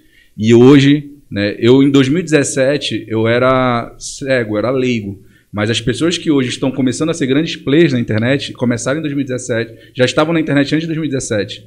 E em 2017 eu fui entender o universo. Então, é, quando eu cheguei no Rio, eu entrei, fiz um processo seletivo em 2012 na B2W, e lá eu comecei a trabalhar. Então, eu fiz exatamente o processo do sucesso que era. Faz uma faculdade, e aí disseram, Trabalha cara, numa grande trabalha empresa. numa grande empresa, faz uma especialização. Eu fiz exatamente o que o, o sistema fala. E aí, um belo dia, eu estava indo alugar um apartamento, e o meu chefe, o meu, ele era chefe de apartamento, ele foi meu fiador. Quando eu cheguei na, na imobiliária, tinha dois envelopes, eu tinha que só assinar o meu documento, que eu levei minha cédula C, né? Quem não sabe a cédula C, tem lá nosso, nossa, nosso raio-x financeiro da empresa. E quando eu abri o envelope, Márcio e Paulo, eu abri, eu puxei a, a, a cédula C do meu gerente, do meu chefe. Ele não É, tem 27 anos. Ele ainda chama Não, de é cédula C. velho, isso é velho. É, eu tenho 34 anos, eu não faço. Se você estiver vendo essa, esse podcast de 2050, não faça conta. e aí, cara, quando eu olhei aquilo, eu tinha uma meta financeira. Aí eu olhei aquilo e falei assim, cara, ele trabalha 25 anos na empresa e ganha isso. Eu não quero isso pra mim. Tô fora, velho. Não vou viver a minha vida toda pra ganhar o que ele ganha. Me desculpa as pessoas. Eu- se, eu falasse, se, se eu desse pra algumas pessoas da minha família o valor que meu gerente ganhava na época, né? Estavam Quanto era? Hã? Quanto era? Posso falar o valor? Pode. Não? Deve. É. Esse gerente já deve ter até saído da é bebedoura. Deve. Acho que é 17 mil reais. Era arrojado, tá vendo, rapaz? Viu? O rapaz já tinha visão. 17? Não, que isso. Mas, 20, mas 25 São anos, 25 de companhia. anos de É a companhia. vida. É a E é sua a B2W, vida. né? É a sua vida ali. É a sua vida ali, entendeu? É, mas é legal, Frank, tu falar isso. É bom tu falar números também, porque as pessoas realmente que estão em Não casa tem referência, não né, tem mano? referência. E realmente a gente fala que. é, a gente fala, não, desculpa, é uma questão de, de classificação. É, no próprio IBGE, a gente sabe que menos de 3% da população recebe acima de 10 salários mínimos. Então, quando você fala de 17 mil reais, a gente está falando de uma porcentagem muito pequena da população que tem capacidade de ganhar isso. Mas quando você fala que isso não era o suficiente para você, você demonstra para as pessoas que não, não é o valor. É, essa semana, inclusive, eu falei uma coisa para um, um amigo que, obviamente, é para um amigo, tá, pessoal? Não me leve a mal. Mas ele me fez uma brincadeira dizendo que precisava de uma certa quantia minha. E eu falei para ele, por um acaso, você já me viu preocupado com bicharia? E aí ele falou, não, mas tudo bem, mas são tantos mil reais. E eu falei, cara, eu já fui um homem de, de reais. Eu já fui homem de mil reais. Hoje eu sou homem de milhões de reais. Porque eu trabalho com milhões de reais. Não sejam meus, tá, pessoal? Não me, não me sequestre, não me roubem. A gente trabalha. A gente tá A outra- trabalhando. O outro podcast gere. era 2 bilhões de reais. Isso. Mas não era dele. Exatamente. Não então lembre-se que a gente trabalha com pessoas que são superavitárias e têm dinheiro, não que sejam nós, tá? A gente está procurando chegar lá. É construção. Exatamente. Mas é isso. É você entender que 17 mil reais é pouco para toda uma vida. 20 mil reais é pouco para toda uma vida. Isso eu tô falando de 50 mil 2000, reais. tô falando de 2015. Isso, e, e- e aí eu acho que as pessoas têm que entender o valor. O valor de 20 mil reais, o valor de 17 mil reais, o valor de 50 mil reais. É, no- quando a gente fala de- desses valores, geralmente as pessoas pensam assim, não, um funcionário público às vezes ganha, né, 17, 15... Que é 1%, inclusive, do Isso, funcionalismo público. Exatamente, mas as pessoas comparam, né? E elas acham que esses são os maiores salários do Brasil. Quando eu falo para as pessoas que tem gente que recebe 150, 200 mil reais por mês, às vezes um milhão e meio de reais por mês, é fora da realidade da maioria, do- praticamente de 100% da, da população. Então as pessoas não conseguem entender que isso não é um salário. Isso, na verdade, é o desempenho de toda uma cadeia É uma produtiva. construção. Exato. Então, não é que a pessoa ganha 50 mil reais por mês. E não é de uma hora para outra. Exatamente, não é de uma hora para outra. Mas para ela ganhar 50 mil reais por mês, ela vai gerar, no mínimo, 20 vezes mais valor para a sociedade. Exato. E eu acho que é justamente essa a ideia do podcast, da gente desmis- desmistificar algumas situações, porque você pega, é como você falou, eu segui a risca né, o que o sistema determina. E o sistema te determinava, era determinístico no sentido de terminar num salário que não era aquilo que você sonhava. E aí, de repente, você com 25 anos de empresa, Eu fiz a meta para atingir isso com 28 anos. Eu fiz Pois a meta é. para atingir com 28 anos um Aí salário de você 10 pensa, mil. o cara que atinge isso com 50 anos, de repente olha para trás, eu sou infeliz. Porque eu lutei por uma coisa que não era exatamente o que eu queria. Exato. E aí, tipo, é- eu acho que é esse falta essa falta de padrão, de referência, e é por isso que é interessante ver exemplos, referências como você, para as pessoas que estão nos escutando, nos assistindo, terem ideias da vida real. E, e, e verem, co- como eu te falei, funcionário público não tem uma regra, não fica nem rico nem pobre. E a maioria do funcionário público, é, na, na realidade, é, é- é classe baixa, porque ganha um salário mínimo. Entendeu? poucos Quem ganha acima de 10 salários mínimos, talvez seja 1, 2% do funcionalismo público, que a mídia trata como se fossem marajás e eles estão limitados a, a 30 mil reais, mais ou menos, uhum. que é os 90% do, do salário do STF. Mas você que é do mundo corporativo, você sabe que 1% do mundo corporativo, uhum. 30 mil reais é gorjeta. É verdade. Então, é, é, é, bom o brasileiro começar a diferenciar, entender o que é as coisas na prática e ter conhecimento do que é o mundo real de verdade, até para elas poderem construir a nossa, a nossa juventude, poder entender o que eles querem da vida. Paulo, poucas empresas na capital de Belém conseguem pagar salários assim. Que empresas que você olha? Eu olhava isso, eu falava assim, cara, que empresa eu vou poder trabalhar grande, grupo grande aqui? São poucas. Você sabe disso, contar no dedo. Né? Você já, com certeza você vai entrevistar alguns aqui. Então, a, a minha saída para outro estado foi exatamente para vislumbrar isso. Agora, é tudo a referência, pô. Tudo é o que tu, você quer na vida. Eu tinha um salário acima do, do, da média. Aí tem um detalhe, tá legal falar isso para a galera eu não tinha inteligência financeira, eu não tinha, eu não tinha, eu não tinha, eu não tinha controle. Eu gastava mais. Eu gastava mais do que eu recebia. Então, eu, virei, eu, eu vivi a vida, a corrida dos ratos do livro do Robert Kiyosaki. Então, o meu contra-cheque, o meu salário já, já somava com o meu cartão de crédito, já somava com o meu cheque especial, eu vivia aquela bolha. E eu não conseguia sair daquela bolha. Então, o que, o que muita gente faz, passa a vida toda fazendo isso, espera, da, da 15 dias já não tem mais o salário, já espera o próximo mês, aí já e aí a pessoa, eu falo. Entra muito, no ciclo, né? Isso, eu falo isso muito com as pessoas que trabalham comigo. Falo assim, putz, eu tô ganhando. Eu tô, é, todo mundo que trabalha comigo ganha fixo e variável. E eu estimulo muito mais o variável. Certo? Tem uma pessoa, um estagiário, ele é, ele é aluno de, Eu adoro trabalhar com engenharia de produção. Ele é aluno de uma instituição pública daqui, da Estadual do Pará. E, e eu conversando com ele, né, ele outro dia falou assim, cara, poxa, eu vou ter que. Pô, tô saindo muito tô com a vida ativa, tô com muita, tô com muito contatinho na noitada e tal, mas a bolsa não tá dando. Eu falei, ué, eu já te, já te mostrei o plano de carreira aqui do, do variável. Ele teve 30% nesse último mês de aumento por conta do variável, por metas. Então, o que que, o que que faltou, o que falta também na educação no lá? Educação financeira. Eu tinha um salário grande que eu não sabia o que fazer e eu me bananava, me atrapalhava. E aí você acaba queimando, e aí quando você fala assim, poxa, eu quero fazer tal coisa, vocês sabem, vocês trabalham no sistema financeiro, vocês trabalham no mercado financeiro. Quero fazer tal coisa. Em vez de eu pensar numa renda extra para eu levantar a grana, eu falo assim: não, vou parar de sair. Vou fazer tal coisa, vou, vou diminuir meus gastos para eu economizar, porque eu só tenho aquela entradinha ali. Então, isso eu passei por isso. Mas até isso é empírico, né? Não, não é conhecimento técnico, porque não foi passado não. de educação de pai para filho, não foi não, passado zero. na escola. Zero. Escola não, a escola, acho que hoje já tem, né? Já tem, tá mas, é mas, é muito incipiente. É muito incipiente. É. Eu, eu acredito o seguinte: eu acredito que a, mais do que a educação financeira é como você lida com o dinheiro. Ou seja, é, é comportamental. É comportamental, comportamental, total. A gente sabe que existe os chamados vieses, né? Os vieses nada mais é de como você lida com uma determinada situação. E com o dinheiro não é diferente. Imagine você que tem uma referência, por exemplo, de uma família humilde, mas que tem um tio, um tio lá que ganhou dinheiro, mas como a sua família geralmente é humilde, ou seja, tem pouca instrução, né? E geralmente não saiu muito da, daquela, daquele meio. Da caverna. Da caverna, exatamente. E aí o teu tio conseguiu, na verdade, por outros meios. Né? Geralmente fazendo uns negocinhos ali, uns trambiques aqui, outros ali. Então, naturalmente, aquele tio que tu tinha. Jogando não, roletinha. não que seja a realidade, tá, pessoal? Só um exemplo.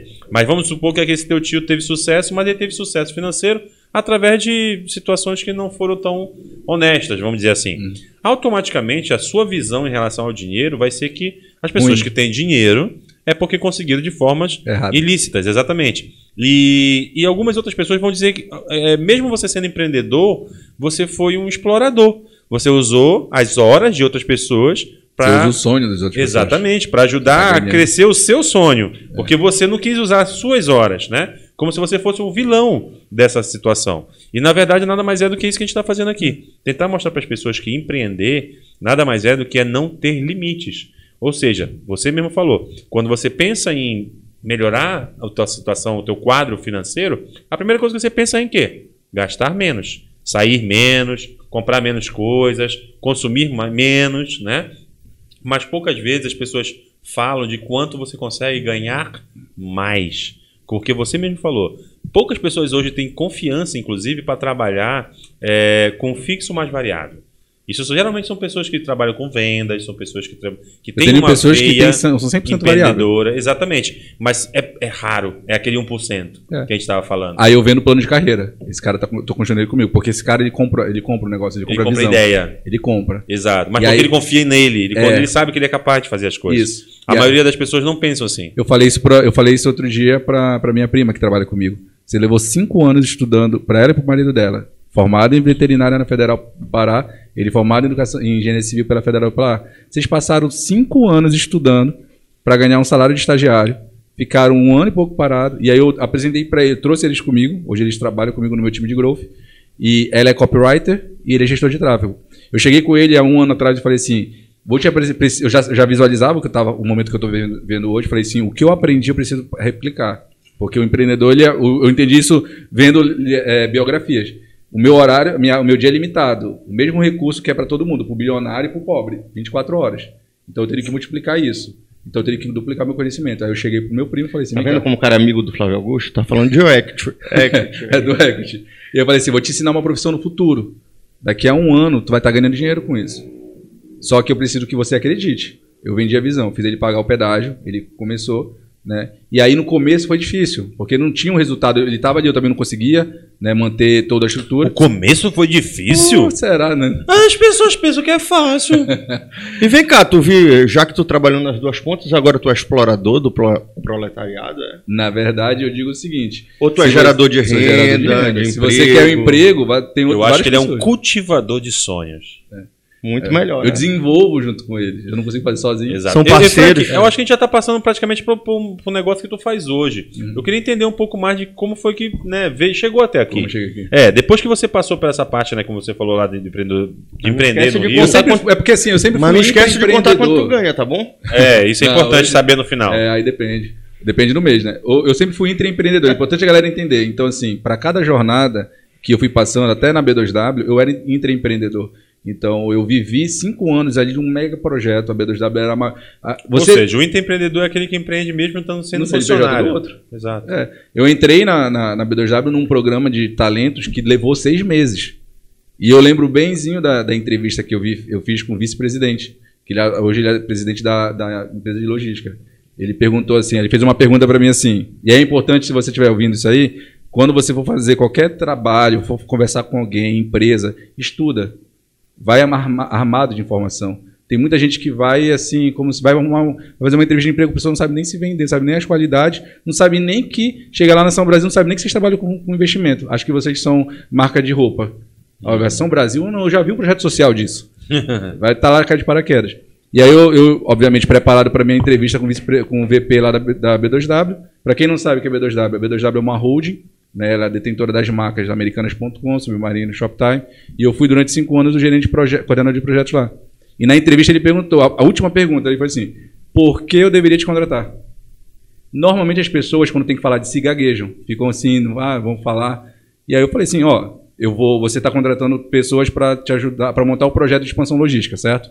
Beleza. Eu sou exatamente a pessoa que está faltando para a B2W voltar a ser líder de mercado. Voltar a ter, a, a ter um market share de, de 70%. Mas a gente tem market share, vocês têm, só que vocês só têm 30%. Vocês já foram gran- muito grandes, vocês só são grandes. E eu vou somar no time. Aí o cara falou assim, caramba, gostei dessa, dessa, dessa, dessa, dessa atitude aí. E aí dentro da B2W eu empreendi várias vezes. Quando eu decidi sair da B2W, ganhando esses, eh, olhando isso, a- a- o quanto meu gerente ganhava, eu falei assim, é, eu tenho que, eu não quero isso, agora eu vou tocar o meu negócio. E aí foi a minha primeira, minha primeira grande aprendizado. Eu, eu olhei assim, eu, na época eu montei um delivery de comida amazônica.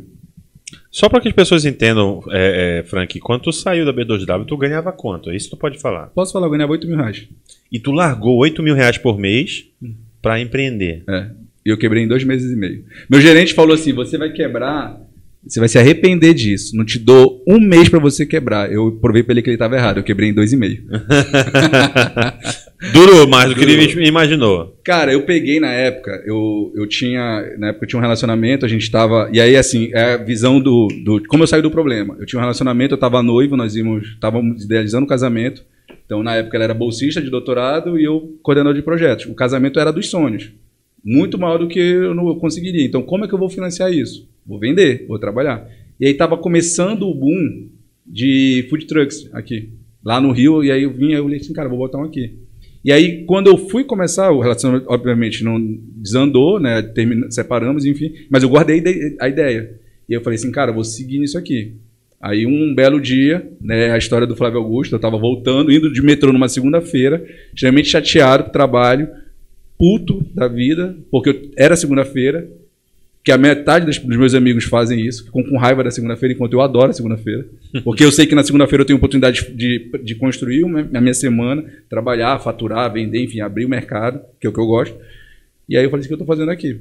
Aí eu peguei essa ideia, que estava lá adormecida, lá no, no, na caixinha, e aí eu comecei. Só que eu era muito bom de, eu era muito bom engenheiro, mas péssimo empreendedor. E aí eu na época peguei toda a minha rescisão, não, cara, assim, zero planejamento, zero plano de negócio, zero, zero diversificação, zero tudo, zero tudo, tudo, na mesma cesta. Botei todo ah, o dinheiro. Na minha mãe estava desempregada na época e aí eu trouxe a minha prima, né, como ela estava formando em, em, em, culinária, né, lá na Unama, convidei ela para ser minha sócia, porque eu falei assim, hoje eu tenho um negócio de futebol que eu nunca joguei bola, mas na época eu montei um negócio de delivery de comida que eu nunca não, não sabia. Eu precisava só das, das pessoas chaves ali. Isso eu tinha comigo.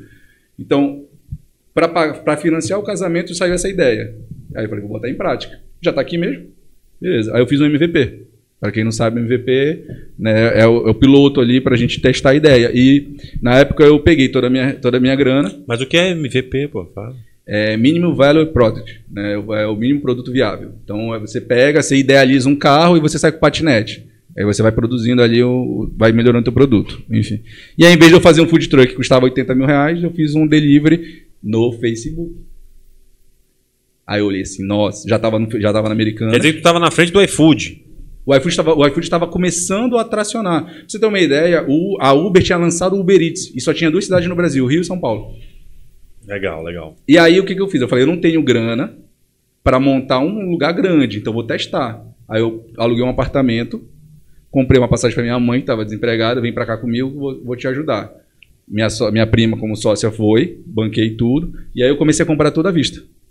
Toda a vista, Paulo. Eu chegava lá, você entrava no OLX, precisava de um freezer, comprava 1.200, vamos, toma. Precisava de panela, toma, foi.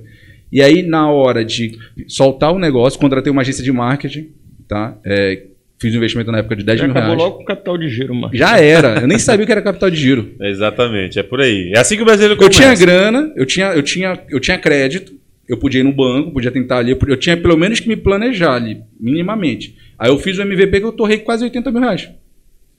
E eu capotei na, na, na, na, no começo mesmo, assim. Sabe quando você. Tá, sabe o cara que tá ali na Olimpíada, que treina, treina, treina, e na hora de largar queima três vezes e é desclassificado? Eu fiz isso. Então eu aluguei um apartamento com a intenção de morar e trabalhar para que desse tudo certo.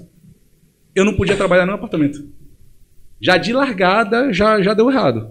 E aí eu fiz um projeto muito legal, que eu já queria, eu sempre quis trabalhar com internet, então eu vim para cá, conheci uma comunidade quilombola, fechei um contrato com eles. Eu queria montar minha marca própria para vender tudo no empório, vender licores, cachaça na internet, que hoje, isso estou falando em 2017, hoje tem um monte.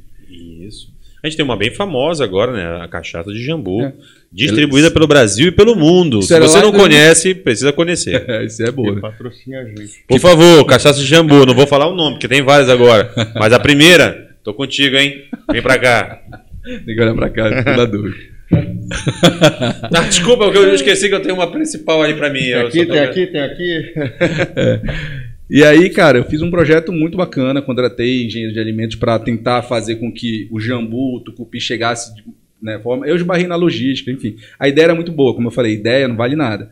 E aí eu fiz um, um eu cometi um, um, um, erro que hoje eu não, que me, esse erro me trouxe onde eu tô. Então eu aprendi, só que doeu muito na época, óbvio. Foi investimento. Eu não sabia ainda, Paulo, porque eu não, eu não conseguia, eu não enxergava o fracasso dessa forma. Eu só, só me lamentava. Então, quando eu contratei a, a maioria das pessoas não enxergam o fracasso como investimento. Isso. Quando eu contratei a agência de marketing. Só para dar uma luz, tá, pessoal? Para você que não entendeu ainda por que, que o fracasso é um investimento, nada mais é do que se você tiver um fracasso e não tiver um aprendizado, ele é basicamente um fracasso. Ele é só um fracasso. Agora, se você tiver um fracasso e tiver um aprendizado, Ah, Pode amigo. chegar aí no nível do Frank aí, que hoje é um empresário. É, tem muita gente que me critica, Márcio, que eu compro um livro e leio dois, três capítulos às vezes. E aí parece que eu torrei o dinheiro com porque não li o livro completo. Mas eu li o que me interessava. Eu pensava como eles. Hoje eu, eu também penso não como perco você. tempo com livro ruim, não. Eu penso como você. Eu leio exatamente o que eu preciso. Teve um tempo que eu estava me tornando obeso mental. Só tava lendo, lendo, lendo. Hoje eu, eu quero isso aqui, o que, que eu preciso? É isso aqui, pronto, acabou. Valeu, tchau, obrigado, vamos embora. Você lê podcast, escuta Escuto. podcast 2.0 também, igual Escuto. eu. Escuto. Tu também, Márcio? Claro. A gente não treinando, tem- a gente- todo mundo tem 24 horas, né, meu amigo? Então a gente tem que começar a procurar. louça, a- correndo, faço. Hoje, hoje quando, eu vou, quando eu vou fazer alguma atividade que eu tenho tempo, eu, sei, eu já tenho minha programação, já tenho podcast que eu já escuto. Mas tu é empreendedor porque tu escuta os outros. Porque, meu amigo, É. uma das coisas que eu aprendi nessa, nessa jornada de 2017 É que a gente cá, não é dono da verdade, né? Exatamente. E que se eu tivesse os mentores ou a conexão que eu tenho hoje, eu não tinha fracassado todas as vezes que eu fracassei lá no começo. Nada, não quer dizer que o que eu faço hoje vai dar errado. Ninguém sabe, não tem bola de cristal. Mas eu estou muito mais bem preparado. Eu estava falando isso ontem para numa reunião, ontem não, na segunda-feira numa reunião, que se viesse a terceira, quarta onda, eu não acontecia nada com a minha unidade. Na segunda onda foi um catástrofe, uma catástrofe. Então hoje eu estou preparado. Então, Frank, voltando ao nosso assunto, né? E aí, quais foram esses fracassos aí que tu teve, né? Depois da B2W que tu saiu de lá, montou essa empresa aí de Delivery. delivery, né? Isso. Amazon Delivery. E aí chamava que- Cardote. Cardote. Era uma expressão do meu avô.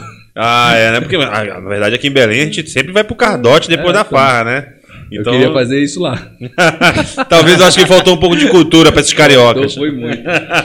Mas assim, cara, a ideia era muito boa, né? Eu, eu vou usar o Instagram, para o Facebook para vender, né? Vou fazer barato, vou fazer na minha casa, que todo mundo faz hoje, certo? Hoje é muito comum. Todo, só você olhar aí no, no iFood. Não vou entrar no iFood. Não existia Uber Eats 99 Uruba, então era sonho, porque até então era Easy Taxi que dominava, certo? E, e aí, de cara, eu, eu tropecei no contrato com o espaço. O síndico, na época, me travou. E aí, eu tinha um freezer com quase 10 mil reais de mercadoria, minha mãe e minha prima na, na sala de casa. Eu lembro de ter ligado para ele na sexta-feira para falar que a gente ia começar a operar. Ele falou assim: não, você não pode operar aqui. E o corretor de imóveis, não, você pode, fica tranquilo, pode alugar.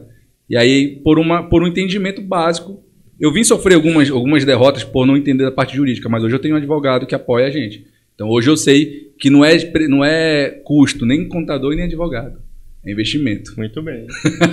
Acho Ah, que, rapaz, uma parece, propa- propaganda pra parece que você aprendeu, Frank. Por quê? Dá mais trabalho e mais caro resolver o problema. velho. Exatamente. Mas eu não Muito tinha esse mais. conhecimento. E a falta de um assessor, né, Márcio? Exatamente, eu também acho que tá faltando um assessor aí para começar a gerir esse Mas patrimônio todo. Olha, se ele tivesse assessor para gerir o capital de giro dele, ó. Exatamente. Caramba, exatamente. hoje se eu, eu, eu tive várias oportunidades que eu escutava e falava assim, parece, o pessoal falava assim pra mim, não, cara, tu não pensou nisso? Eu falei assim, é, realmente, eu acordei um belo dia, falei assim, vou pedir demissão, vou pegar todo o meu FGTS, vou gastar numa ideia que não vai dar nada certo, vou ser despejado porque, cara, eu tô afim de tirar uma história bacana. não, né, meu amigo, eu fiz porque eu não sabia, pô. Eu não tive entendimento, não tive, é o que as pessoas fazem, elas vão se aventurar. E aí, quando aconteceu o, o desastre, e, e tudo, e até o marketing digital que eu fiz estava errado. foi desastre, foi investimento.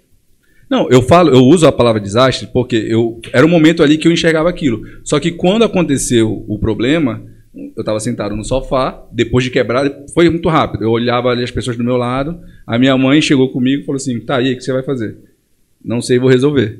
Só que eu só lembrava do que os meus dos meus líderes na época falavam e as pessoas próximas. Tu vai querer, tu vai querer ser vendedor de tucupi? Assim, Se eu for vendedor de tucupi, eu vou ser o maior. Eu vou. Um dia eu estava no shopping e falei, eu vou estar, tava no shopping aqui em Belém falei assim: você está vendo alguma empresa que vende comida que não era fazer comida típica, era uma era repaginada. Por isso que eu precisava de uma pessoa que entendesse de gastronomia. Eu vou ser o China Box da comida amazônica. Eu vou trabalhar na internet, eu vou fazer isso. Eu estava desenhado, só que faltava conhecimento, faltava conexões. Eu tenho na minha trajetória, eu tive a oportunidade de conhecer o grande, o grande Robson Shiba. Pô. E nessa e, e foi esse empreendimento que me levou até ele. Então, quando eu investi no negócio, eu investi numa agência de marketing digital, nada contra agências, mas foi uma experiência ruim, provavelmente uma agência ali. Eu tinha uma pessoa que era o, o, o tráfego, barra design, barra gestor, barra criador, barra tudo, barra programador, E eu fiz um investimento na época de quase 10 mil reais. E até hoje eu guardo o meu e-commerce. Não veio. E aí, quando deu tudo errado, eu quebrei, que eu precisei sair de onde eu estava, minha prima voltou para cá, né, ela pediu demissão, então foi uma barra na minha família ter ouvido aquilo, e eu escutava críticas de todo mundo, cara, você não viu isso? Aí eu falei assim, beleza, eles não estão errados, estão certos, eu nunca enxerguei. Por que, que eu não enxerguei? Tá, mas eu não vou deixar eles terem razão. Continuarem certos. Isso, eu vou, vou atrás. E aí eu comecei a trabalhar com venda direta. Peguei um produto. Posso fazer um parêntese? Pode, Ficam umas lições aí. O caminho da subida. Você pode confirmar se eu estiver errado. O caminho da subida é solitário. Muito. Muito. Não é? De, de, em, em todos os sentidos. Todos né? Outra, a sua história é um reflexo do empreendedorismo do Brasil. Que a burocracia emperra o trabalho. Não é? Isso. E outra lição, isso eu, eu nunca morei, mas já viajei para os Estados Unidos e eu converso com com o pessoal que mora lá. Lá é engraçado que a gente compra produtos que aqui a gente compra por 400 reais por 2 dólares. No entanto, você vai pagar um serviço, é 150 dólares uma hora. E, a, e que aqui é o inverso, né? É, você é, paga 400 reais numa camisa e você quer pagar um, uma diarista 50 reais. Uhum. E aí você pergunta, eu perguntava, mas por que vocês aceitam pagar? E a pessoa dizia: é porque se eu valorizar o serviço dos outros, o meu serviço vai ser, vai valorizado. ser valorizado. Então, eu acho que são três coisas que ficam da tua fala e assim marcantes para é, mim. É isso. Então, assim, o, eu lembro muito bem de estar na sala numa sexta-feira. Eu vou preparar o iPhone, vamos lançar o delivery no Facebook para a gente ver a ideia, para ver se dá certo. Tava no bairro do Grajaú. E aí, pensa comigo. Eu tô no bairro do Grajaú, zona norte do Rio de Janeiro né, querendo vender um produto que eles não conhecem, e aí eu não conseguia fazer análise de mercado. Então, se eu tenho um ticket de 30 reais e o cara tá com fome, num lugar que ele não sabe o que ele vai comer, ele, vou dar um exemplo de um prato lá que eu não vou lembrar o nome agora, mas tinha uma pegada amazônica que era um. É, ele tinha. Ele tinha. Era peixe com. Aí envolvia cupuaçu, castanha, uma parada bem legal que, que a minha sócia na época criou, era um restaurante daqui. O cara olha aquilo e fala assim: meu amigo, é, é McDonald's, é hambúrguer, batata frita e pizza, é só o que eu sei, não quero nem saber. Com 40 reais eu vou arriscar de não gostar? Tô fora.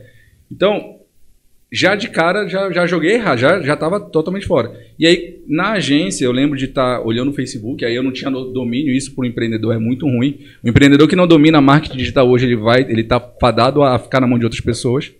Porque hoje, para você encontrar cliente, você tem duas formas. Você pode ir para a mídia tradicional, você pode ir para a mídia digital. A mídia tradicional você não tem como mensurar. É. E a mídia digital você tem como eu, medir até o retorno. Isso. Se eu perguntar aqui dentro do estúdio, quem tem celular, todo mundo tem. Pô. Agora, eu duvido você encontrar alguma gráfica que faz um folder por menos de um centavo e entrega na mão da pessoa certa. Se você encontrar, você me fala, porque ela acabou de criar o próximo unicórnio. Não existe isso. Então, um empreendedor que não entende isso, o cara que tem, que tem um negócio hoje e fala assim: ah, eu pago uma agência de marketing para publicar meus posts. Ele não sabe o que está fazendo. Provavelmente ele está deixando dinheiro na mesa. Então eu era esse cara. Eu tinha dinheiro, tinha lá, peguei minha rescisão, tinha dinheiro, contratei a pessoa, falei assim: faz para o meu site, programa, toma um cartão de crédito, coloca aí. E aí eu lembro bem, no lançamento do, do meu delivery, de olhar lá 1.200 pessoas alcançadas, impressões, 12 mil impressões. Eu falei: vou ficar milionário. Quem entende de marketing digital e está olhando tráfego pago está ouvindo esse podcast sabe que impressão não quer dizer nada. São pessoas que foram impactadas ali pelo teu anúncio, mas sequer tiveram alguma ação. E aí, abri o delivery, a operação numa sexta-feira, fizemos um monte de produto, preparamos dois, dois, dois moto, moto, motoboy. Eu, eu operei mesmo assim, até tomar uma notificação, tá? Falei assim, dá um jeito. Né? Minha mãe não ficou, pelo menos, fiquei pelo menos uns dois dias com a minha mãe, com a minha prima, minha sócia, ela sem saber, tipo, guardando para mim, né? Aquele angústia. E aí começa a operação. E eu olho pro, pro telefone e o telefone não toca. Isso é 2017. O telefone não toca, o telefone não toca, o telefone não toca. Depois de um tempo toca. Era uma amiga minha que, que pediu, que não veio do anúncio. Pá, beleza. Um pedido no, na sexta-feira, um pedido no sábado, prejuízo total. Um pedido no domingo. Só que eu não tinha mais plano B. O que, que eu fiz? Eu peguei toda a minha grana e eu lembro bem de no sábado olhar minha conta bancária. E eu tinha aluguel para pagar, tinha as contas para pagar. E eu tinha R$ 1.200 na conta. Eu estava tão certo que daria certo que eu não pedi nem meu seguro-desemprego. E aí, nas- no, no domingo, eu lembro de olhar o fracasso do final de semana. Falei assim, meu Deus, o que, que é isso? O que, que são impressões? O que, que é isso no Facebook? Por que, que não tá vindo as pessoas? Reunião. Eu tomei a decisão. Aí eu fui, fui pra agência, levei minha mãe, fui lá, e a pessoa lá na época estava me explicando, tentando me explicar o que, que era lá sobre parte de tráfego pago, mas ele não fazia nenhum tipo de segregação. Hoje eu sou especialista em tráfego pago né, pelas redes sociais, Facebook, Instagram, e conheço, domino, conheço um pouco do, do Google, não domino. Mas tem pessoas que trabalham comigo com isso, mas eu me especializei nisso. E aí a gente conversando, eu falei, cara, tu tem certeza que tá mostrando para as pessoas certas? Eu uso muito essa analogia. Eu acho que ele estava mostrando meu produto para vegano que. Tipo, tipo tu anúncio de uma churrascaria, tu, tu mostra para vegano. E eu torrando meu dinheiro. Torrando meu dinheiro. E aí, o negócio não deu certo. Quando eu estava sendo. Aí eu fui despejado. Beleza, minha mãe voltou para cá. Eu comecei a trabalhar com vendas. Aí eu fui entender. E a minha mãe falou uma frase que eu lembro benzinho. Eu estava chorando no sofá, num sábado, assim, pensando em fazer. Minha prima já tinha voltado para cá. E aí ela falou assim, cara, tu estudou cinco anos para ser engenheiro de produção. Fez dois anos de mestrado. Eu lembro que eu saí para vender perfume na rua. Eu não ia, eu não, eu decidi que eu não ia ceder. Não ia ceder. E eu comecei a vender perfume numa empresa de, de venda direta. Peguei um cadastro de uma pessoa, falei, vou vender, vou viver disso. Só que tinha vergonha, eu tinha vergonha dos meus amigos verem isso. E eu fazia escondido. Aí eu andava pelo Grajaú tentando vender perfume. Fui pedir, obviamente, seguro-desemprego. Ali foi o pior momento da minha vida luz cortada, água cortada, eu tentando pagar as coisas. O meu seguro-desemprego era 1.500, o aluguel era 1.500. Não, o meu seguro era 1.600, o aluguel era 1.500, sobrava 100 reais. E aí eu comecei a, a ter o contato com a venda. Só que não era legal. Porque dói de tomar não. Eu lembro bem de uma vez, falei assim, não, eu vi, li num livro né, do, do Jacob Peary, que foi que abriu o empreendedorismo para mim, eu comecei, falei assim, não, é 10 não para um sim, 10 não para um sim. Eu fui pra rua, tomei o terceiro não, meu Deus, pelo amor de Deus, eu volto para casa. Esse negócio é foda. E quando vai pro 15 não e não Porra. veio o sim? Aí, meu amigo, desiste. E aí, não, tu, e chora. tu senta e chora. Tu fala assim, o que, que eu tô fazendo? Aí tu começa a se questionar, Paulo. Começa a questionar. Fala assim, se será você que tá todo mundo certo? exato. Será que eles não certo? Será que eu sou doido? Será que eu não era pra sair da, da, da caverna, não, doido? Eu acho que era pra ficar dentro da caverna, eles estão certo. E aí tu começa a ficar sozinho. Então, esse fracasso, aí esse fracasso me mostrou uma coisa, que eu fui burro. Porque eu tinha, eu falava isso, eu sei, eu sou engenheiro de produção, eu posso fazer. Eu só preciso das pessoas certas para Eu não era líder, não era gestor, não era nada. Eu era um cara com dinheiro e uma ideia.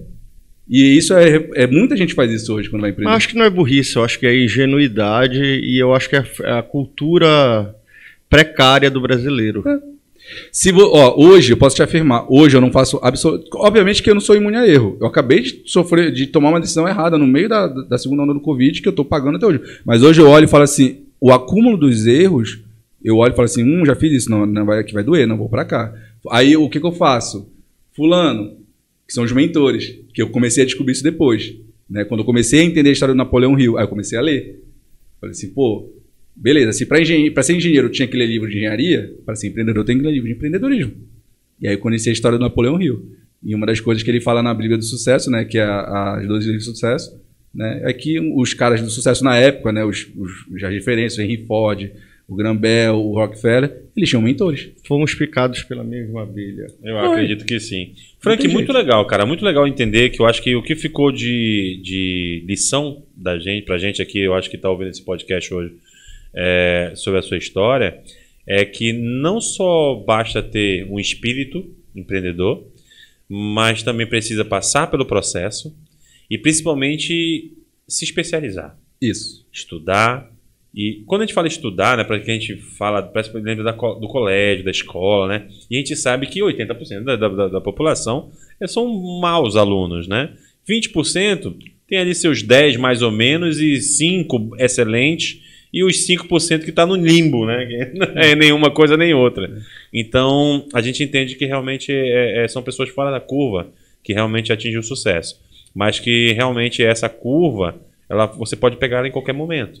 E como você mesmo bem disse, né? Você fez todo o script. Você foi lá, fez uma faculdade, algo que nunca ninguém na sua família tinha feito. Você fez algo que não só não tinha feito na sua família, como era bem difícil na sociedade é, ter uma bolsa para fazer um mestrado, né? E depois você ainda fez uma especialização, o que é mais difícil ainda. E, e como você falou, trabalhou em boas empresas, grandes negócios, né? Para poder pegar uma experiência legal. E mesmo assim, quando foi empreender, quebrou a cara. Quebrei. E o mais Então- legal, Márcio, é ele insistir e apresentar profissões novas que o Brasil ainda não regulamentou, mas logo mais está regulamentando Mas eu acho, mas eu acho copywriter, É, hoje mas eu já tem. acredito, eu acredito que Gestor isso de é o tráfego. processo. gestor de tráfego. É, até o próprio dropship, né? Tudo É. isso que a gente. Isso. é, algumas pessoas, inclusive, até hoje não entendem, não sabem como é que funciona, mas são coisas que a gente viu que na última década criou uma relevância no nosso dia a dia muito grande. Inclusive, recentemente, quando a gente ficou aí quase sete horas sem as redes sociais, não sem internet, né? Que as pessoas acham que a gente ficou sem internet. Ficou Mas, na- sem aquele Mas exatamente, a gente ficou, na verdade, sem as redes sociais do Facebook, né? Instagram, O Facebook. Telegram rodou WhatsApp. normal. Inclusive, a gente se comunicou na empresa por Telegram. Exatamente, eu também me Normal. comuniquei muito pelo Telegram, inclusive vários clientes meus abriram né, o Telegram. Telegram. Então, é, Ó, eu acredito que. O home broker estava funcionando, É. então estava tudo bem. O, o que, o que esse- essa experiência no delivery me levou foi para onde eu tô hoje. Então, entender que aquela pessoa que eu chamei como especialista não entendia sobre tráfego. Até então, o que é tráfego? É como que eu atraio pessoas. Então, eu explico isso para quando eu vou conversar com alguém. Por que, que um, um aluguel é mais caro, por exemplo, aqui em Belém, na Brás, do que no, no subúrbio? Porque ali tá, tem muito mais fluxo de pessoas. Na internet é a mesma coisa. Então, quem está no Telegram, quem está no. O TikTok hoje é uma das gente que está mais crescendo. Tem empresa que acha que TikTok só fazer dancinha, tá? É louco. Tá muito barato adquirir cliente ali. Facebook, LinkedIn. Aí eu vou te fazer, posso te fazer uma pergunta? Fica à vontade. É, você não é artista gráfico, mas quem melhor do que você para fazer o marketing do seu negócio? Eu. Porque eu conheço meu produto. Obrigado. Sou eu. Sou eu. Então, Franco, como. conclui pra gente agora como é que tu chegou nessa transição de sair dessa parte do, do, do- do delivery amazônico, né? Que tu viu que realmente não tinha habilidade nem, nem domínio da área para poder desenvolver. E chegar hoje, de repente, eu acho que tu passou por outras coisas, comenta também com a gente, até chegar hoje, no dia de hoje, que você realmente conseguiu entender qual é o teu processo de empreendedorismo, uma empresa que você vê que cresce, que cresce e tem um crescimento constante para o futuro. É. E, e que foi, quais foram as lições que te fez tomar melhores decisões, né? Beleza. A primeira lição foi eu olhei assim, eu falei, cara, se eu fracassei aqui é porque eu não conheço isso e eu tô na mão de outra pessoa. E aí eu fui estudar marketing digital. Eu lembro de ter. Iniciei um treino. Eu falei assim: eu, eu queria fazer um e-commerce. Contratei uma pessoa que não sabia, então vou aprender. E aí eu comecei a descobrir um universo que poucas pessoas enxergam. Caiu uma cortina. Caiu uma cortina. Porque até então, se você. Todo mundo, todo mundo tem rede social. Até então, até aí tudo bem. Só que você é o cliente. Você não sabe. Ninguém acorda de manhã, fala, vou comprar uma cadeira e entra no Facebook. Mas se você quer uma cadeira, você compra, você entra no Google. E aí você, depois que entra no Google e pesquisa cadeira, aparece um anúncio de cadeira para você. E é aquele, aquele anúncio que fica te perseguindo. Então, o que, que os empresários fazem? Eles continuam investindo em mídias tradicionais. A partir do momento que eu queria atrair clientes para o meu delivery e não sabia, eu falei, vou estudar sobre isso. E aí veio um universo que foi, foi se abrindo. E eu fui vendo, para cada oportunidade, eu fui pegando aquilo ali para eu viver. Literalmente. Hoje eu vivo do empreendedorismo. Durante muitos anos, eu tive que abdicar de tudo. Vendi meu carro, abri, vendi minhas coisas, voltei a morar na, na casa do- da, da minha mãe, quando ela morava em outro estado, fiquei sozinho, fui estudar, re- para, reprograma e volta. E aí eu entendi o mercado de marketing digital, especificamente de tráfego, tráfego pago. E me especializei nisso. E aí isso me trouxe algumas oportunidades, né, onde eu tive, ah, trabalhei com venda de produto na internet, da trazendo da China, que é o dropshipping, que é um atravessador. Então, eu ia lá no fornecedor, no Ali, que nem anunciava na TV como agora anuncia, o Ali, o Shopee. Aí eu pegava um produto, criava minha página e vendia para alguém aqui. Essa pessoa pagava para mim, mas o que mandava era o fornecedor de lá. Beleza. Então, dropship nada mais é do que fazer uma, uma venda, né? De um produto que você não tem de, e que entrega a um fornecedor que você nem conhece. Isso. Ele é bom em fabricar o produto, eu tenho que ser bom em vender. Você fatura o spread. Exatamente. E aí eu entendi sobre isso, eu comecei a estudar. Só que aí, olha só que legal. Eu entendi sobre o modelo de negócio, só com a história que eu falei do carrinho bate-bate. E aí eu comecei a botar dinheiro em anúncio. Eu entendi de tráfego. Só que eu chegava, o cliente chegava na minha página, no meu e-commerce, e tava horrível. Aí eu fiz, não tô vendendo. Eu olhava lá 50, 10, 20, 30, 100 pessoas e zero venda. E aí eu falei, putz, o que que tá acontecendo? Tá faltando alguma coisa. Aí é o mundo da venda, copywriting. E aí eu para, reprograma, vai. E aí são E estuda aquilo que tu precisa. Estuda, exatamente. Eu, aí eu, eu sempre fui muito autodidata nisso. E aí eu fui. Só que isso leva tempo, perde-se muito tempo nisso. Mas aí para você, não adianta você entender de tráfego, chegar lá. Imagina só. Você pensa, você pensa um produto. Vou dar o exemplo do podcast. Você cria aqui, tem uma estrutura maneira, tem uma estrutura top, e aí você faz um anúncio e mostra para pessoas que não têm interesse nenhum no teu produto. Aí tu gasta um dinheiro investindo, você gasta um dinheiro com uma pessoa produzindo a arte, E aí aparece para essa pessoa e ela vai olhar e vai assim, não quero, vai embora. Você está queimando recurso. Basicamente isso. Então eu, eu, eu lembro que eu olhava, eu tentava vender, eu lembro de tentar vender um colete de ergonômico e esse colete não, não presta, não dá certo. Teve um cara, depois de três meses, ficou, fez um milhão de reais em venda com esse colete. Eu falei, como é que esse cara fez com o meu produto que eu? Aí eu fui entender, num simpósio, né, que eu estava lá em BH, que era, era um universo de vendas. E aí, eu, quando eu entrei forte nisso. Então, do marketing, do fracasso no delivery, eu fui entrando no marketing digital. Até que eu cheguei, passei por marketplace, por outras franquias, até conheci meu sócio. Conheci meu sócio, meu atual sócio, Gabriel.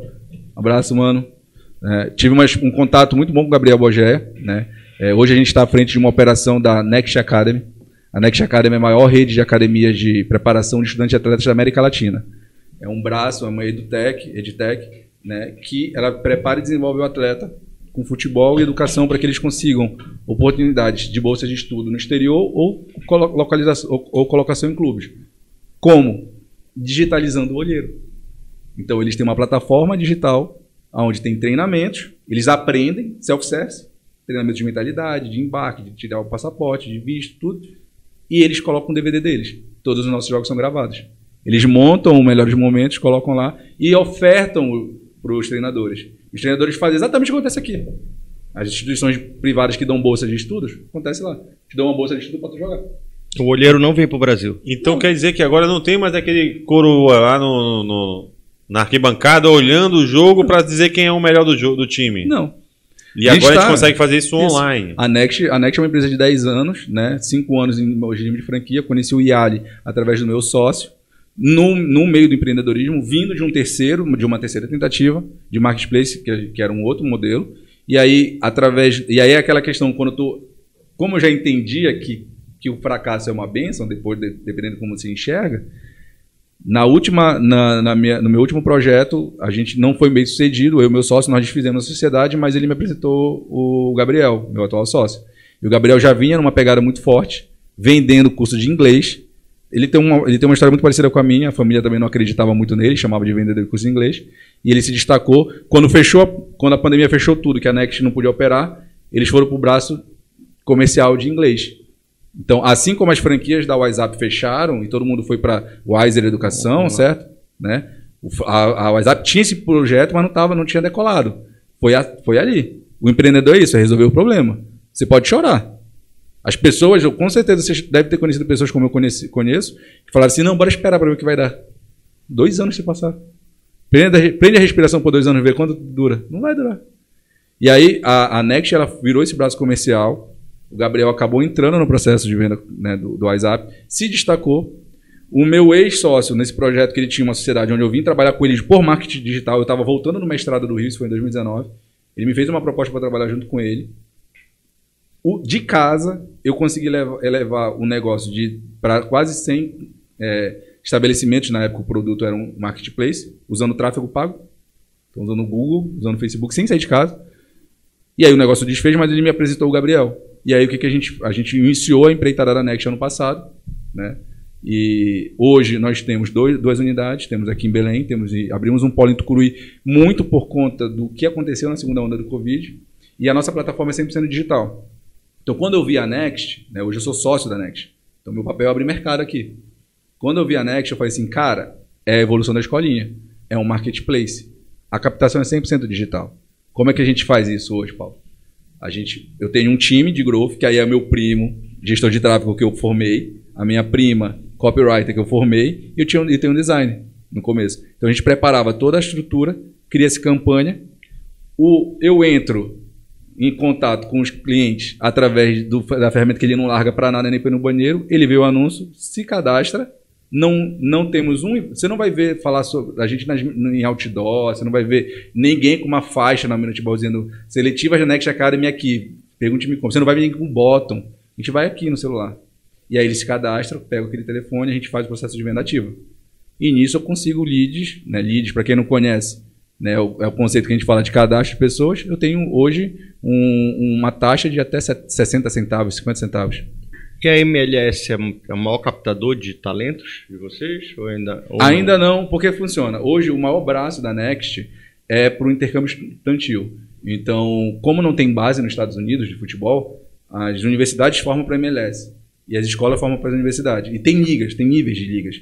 Então, as escolas ofertam bolsa de 50% a 100%. Então, na então verdade, o cara pode fazer faculdade lá fora. Não Sim. necessariamente ele vai virar um profissional. não necessariamente. Mas ele Futebol- pode fazer pelo menos uma faculdade fora do país. Futebol é uma, eu costumo dizer para meus atletas, futebol é uma aposta, educação é uma certeza.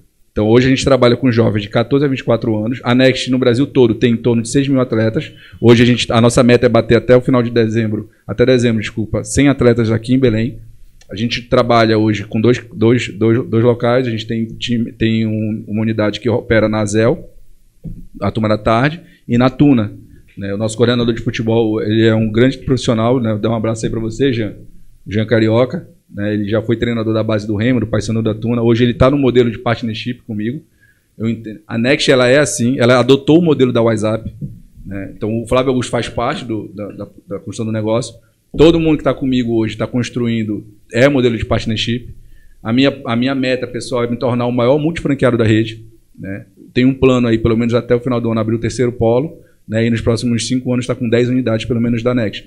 Hoje é uma empresa em, em franca expansão. Né? A gente tem aí, está construindo um negócio, né? Estou construindo um negócio, obviamente. E a gente vai ter os primeiros cases de sucesso agora em janeiro. Então eu tenho atletas de Tucuruí que vão para Tailândia estudar com bolsa de 95% um atleta. Não, não. Tailândia. Não aonde? Tailândia do lado de Goianésia. Ah, Tailândia tá, porque, lá. não, porque pra você que não conhece o nosso estado do Pará, nós temos uma Tailândia aqui dentro. É, E eu falei isso pra ele, eu falei assim, não é Tailândia que vocês passam pra ir pra Belém, não, é lá do outro lado, eu entendi certo. Quer dizer, Então é lá na Ásia. É lá isso mesmo? O moleque que gosta de jogar a pelada dele, a mãe tá perdida, ela pode contratar vocês e o moleque pode ter uma oportunidade de estudar nos Estados Unidos com bolsa A gente, ele une o e agradável. profissional. Ele une- se ele vai virar profissional vai depender dele, mas ele, uma coisa Acho é é a certa. possibilidade, a né? possibilidade. Então ele e pode... a mãe tá porque agora ele tem um olheiro, não tem né? futuro e... Ele tem, um, ele tem um olheiro tanto aqui, então quer dizer que se você que mora em Breves, lá na nossa ilha do Marajó, ou em Tucuruí, lá onde a gente faz o nosso fornecimento de energia, você também pode ser um profissional do futebol. Domingo a gente vai ter um evento. Poxa, legal. Então, mesmo que você não seja um profissional do futebol, lembre-se do que o Frank falou. A, o- a, a profissão de futebol, ela é O, o- sobre, sobre aposta e certeza? isso. É, futebol é uma aposta e educação é uma certeza. Então, Então, se você que aposta na sua profissão de né, jogador de futebol, ou está apostando naquelas plataformas digitais desportivas, esportivas. pelo menos faça a Next Academy, porque pelo menos você vai ter a segurança de ter uma boa educação, não é isso, Frank? É. Cara, a vida é feita de processo. É o que a gente estava falando desde o começo da conversa, né? E aí pode descer balde que a gente vai conversar. Se, o se eu, eu tivesse fracassado, isso foi em 2017 que eu quebrei a primeira vez, tivesse desistido, eu não estava sentado aqui com vocês falando sobre isso. Só que eu entendi que minha, o meu fracasso ali foi por eu não conhecer uma, uma peça do jogo. E aí, quando eu entendi isso, eu fui juntando as peças. O que eu falo muito para os atletas hoje, a gente trabalha com jovens, como eu falei, de 14 a 24 anos. Seja para high school, primeiro, segundo, terceiro ano, seja para college. Cara, você não vai. Não é, eu, uso a expressão do miojo, não é miojo, não, é, não vai levar três minutos, é um processo, é construção. Ah, porque eu tentei no, no Remo, tentei no Paysandu, não deu certo. Beleza. Se você não for profissional, mas você vai ter um diploma. Ninguém te tira esse conhecimento, ninguém tira o meu conhecimento. Hoje eu trabalho com futebol e nunca joguei bola. Eu nunca joguei bola em campeonato. Eu lembro que eu era sempre, fechava assim, "Hum, o Frank, tá, vem. O gordinho, o perneta ou o Frank? Nós estávamos conversando antes de começar o podcast sobre a história do Ryan. O Ryan foi estudar futebol americano e acabou trabalhando em Wall Street. Né? Não seguiu no futebol americano, mas se formou lá. Então é um caso típico. Quem é o Rayan? Ryan Santos é um influencer. Raia Santos é um cara. Você que não conhece quem é o Rayan, assim como Ryan eu, Santos é um é um rapaz moreninho que ganhou dinheiro pra caramba na internet. uma hora é amigo do Flávio Augusto, outra hora não é mais. Ah, é? Ele briga amigo, outra hora não é Ele mais. se dá o luxo de poder brigar com o Flávio Augusto. é Mas isso? comprou o Rolls Royce dele, entendeu? Mas o, ele conseguiu. Eu tô brincando, pessoal. Eu conheço muito bem o Rayan, é um cara, é um amigo particular, mentira. Mas é um cara que realmente veio de baixo, a gente conhece a história dele. É um cara que veio da favela do Rio de Janeiro e que realmente ganhou o mundo. Com, com óbvio, um pouco de sorte, como todo mundo que, que tem sucesso, mas, mas, mas com muita dedicação. É, é preparo e ação. Exato, muito e bem. Ele tá olhando ali, o cara tá na tua frente. Vou dar um exemplo, vou dar um exemplo claro. Eu, eu tive sorte. Hoje eu tô à frente da Next junto com o Gabriel por, por causa da sorte. O Gabriel tava falando com o Yali, que é o founder da Next. Né? O Yali ele foi para os Estados Unidos, fez faculdade. Ele, na época ele não tinha o que tem a estrutura. Então ele a, chamava os amigos, gravava o vídeo para fazer o DVD, para mandar a fita pro, pro, pro executadores. Ele conseguiu fazer isso. Quando ele voltou, ele desenhou esse negócio. Só que ele não idealizou a Next. A Next já existia. Então ele se juntou com uma pessoa que na época focava para os esportes que acontece muito lá. E aí o futebol era uma tava meio largado. Por que, que eu, hoje eu estou à frente da Next? Porque o meu conhecimento adquirido em todo o processo fez sentido. Falei assim, cara, vambora. Preciso de você comigo. Então, o Ryan, o cara do Ryan é específico. Ele estava preparado quando veio a oportunidade. Deixa eu olhar isso aqui, me dá isso aqui. E ele venceu por onde? Quando ele viu que ele não estava feliz no, na, em Wall Street, no marketing digital. É. Mas, a é. beleza do marketing digital é isso. Olha, é, hoje, quando a gente quer fazer umas. Eu, eu, nós abrimos Tucuruí sem pisar em Tucuruí. Eu tenho um irmão lá, né, como eu falei, hoje trabalha comigo. É a minha mãe, ela é coordenadora de seletiva, avaliadora de captação. O meu irmão é treinador no polo de Tucuruí. O meu primo é gestor de tráfego, minha prima é copywriter. Beleza? Eu, e nós temos aqui a Mary Jane, entendeu? tem a Mary Jane. trabalha com. A gente tem. A gente não tem primo, mãe, prima e irmão. A gente tem só a Mary Jane. É, aqui é, mas ó, só pra ficar claro, é o único lugar que o nepotismo só tá liberado se gerar resultado. Se ah, gerar, bem lembrado, bem lembrado. Não tem almoço grátis, meu amigo. Frank, é um prazer, cara, ouvir a tua história. Obviamente que nós somos amigos pessoais, eu já conhecia toda ela, mas é muito legal poder levar isso para as pessoas.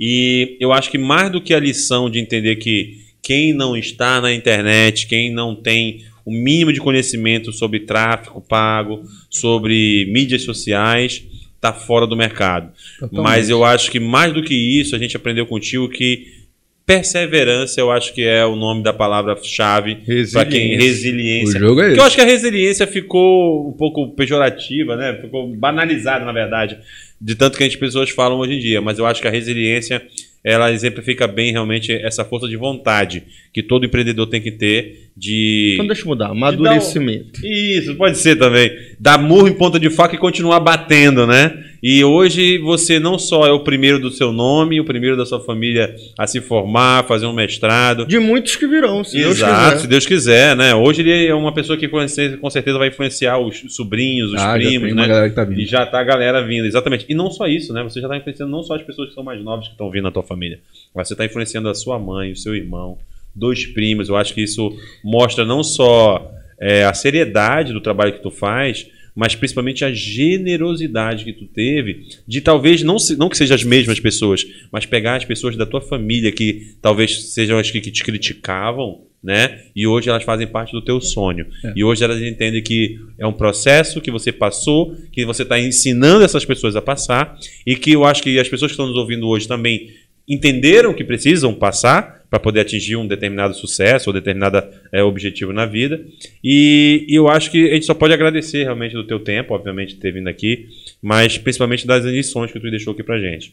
E eu queria que eu acho que tu te despedisse das pessoas, mostrando para elas assim quais foram assim as maiores lições. Vamos, vamos, acho que a gente sabe que é muitas, né, no meio desse caminho, mas lista aí uma ou duas, pelo menos, que tu acha que é crucial não só para ti, mas para qualquer outro empreendedor e que realmente Pergunta te trouxe. Prova. É, te trouxe até aqui. Vou te dar 30 segundos para você pensar. tananana, tananana, tananana, tananana. Batatinha frita, um, dois, três. É, agora é, é batatinha aquele, frita. Aquele programa, aquele programa da, é. da SBT lá. Que... É o Fantasia, Fantasia, pô. Tu acha que eu tirei a música da onde? Eu sempre assisti. Caramba, tu tá entregando a tua idade no finalzinho. Né? ele segurou, Não tem mais ele segurou até o final. Não teve jeito. Ai, acabou entregando. Cara, é o seguinte, é, o que eu acho que é humildade, né, o chapéu do aprendiz sempre, a gente não é dono da razão, né, entender isso. O que tu quer fazer, outras pessoas já fizeram. A internet está aí para isso. Vai buscar o, o, o mal da internet é que a informação está sem conexão, assim, você ficar perdido. Mas entender que tem sempre alguém que vai sabe, que sabe aquilo que tu quer, é importantíssimo. Humildade, principalmente, porque tu, você nunca vai ser dono do, vai ter todas as habilidades necessárias. Vai ter sempre alguém que vai ser preciso, vai ser necessário no teu processo. E que empreender é libertador. Se você entender aquilo, se apaixonar pelo processo.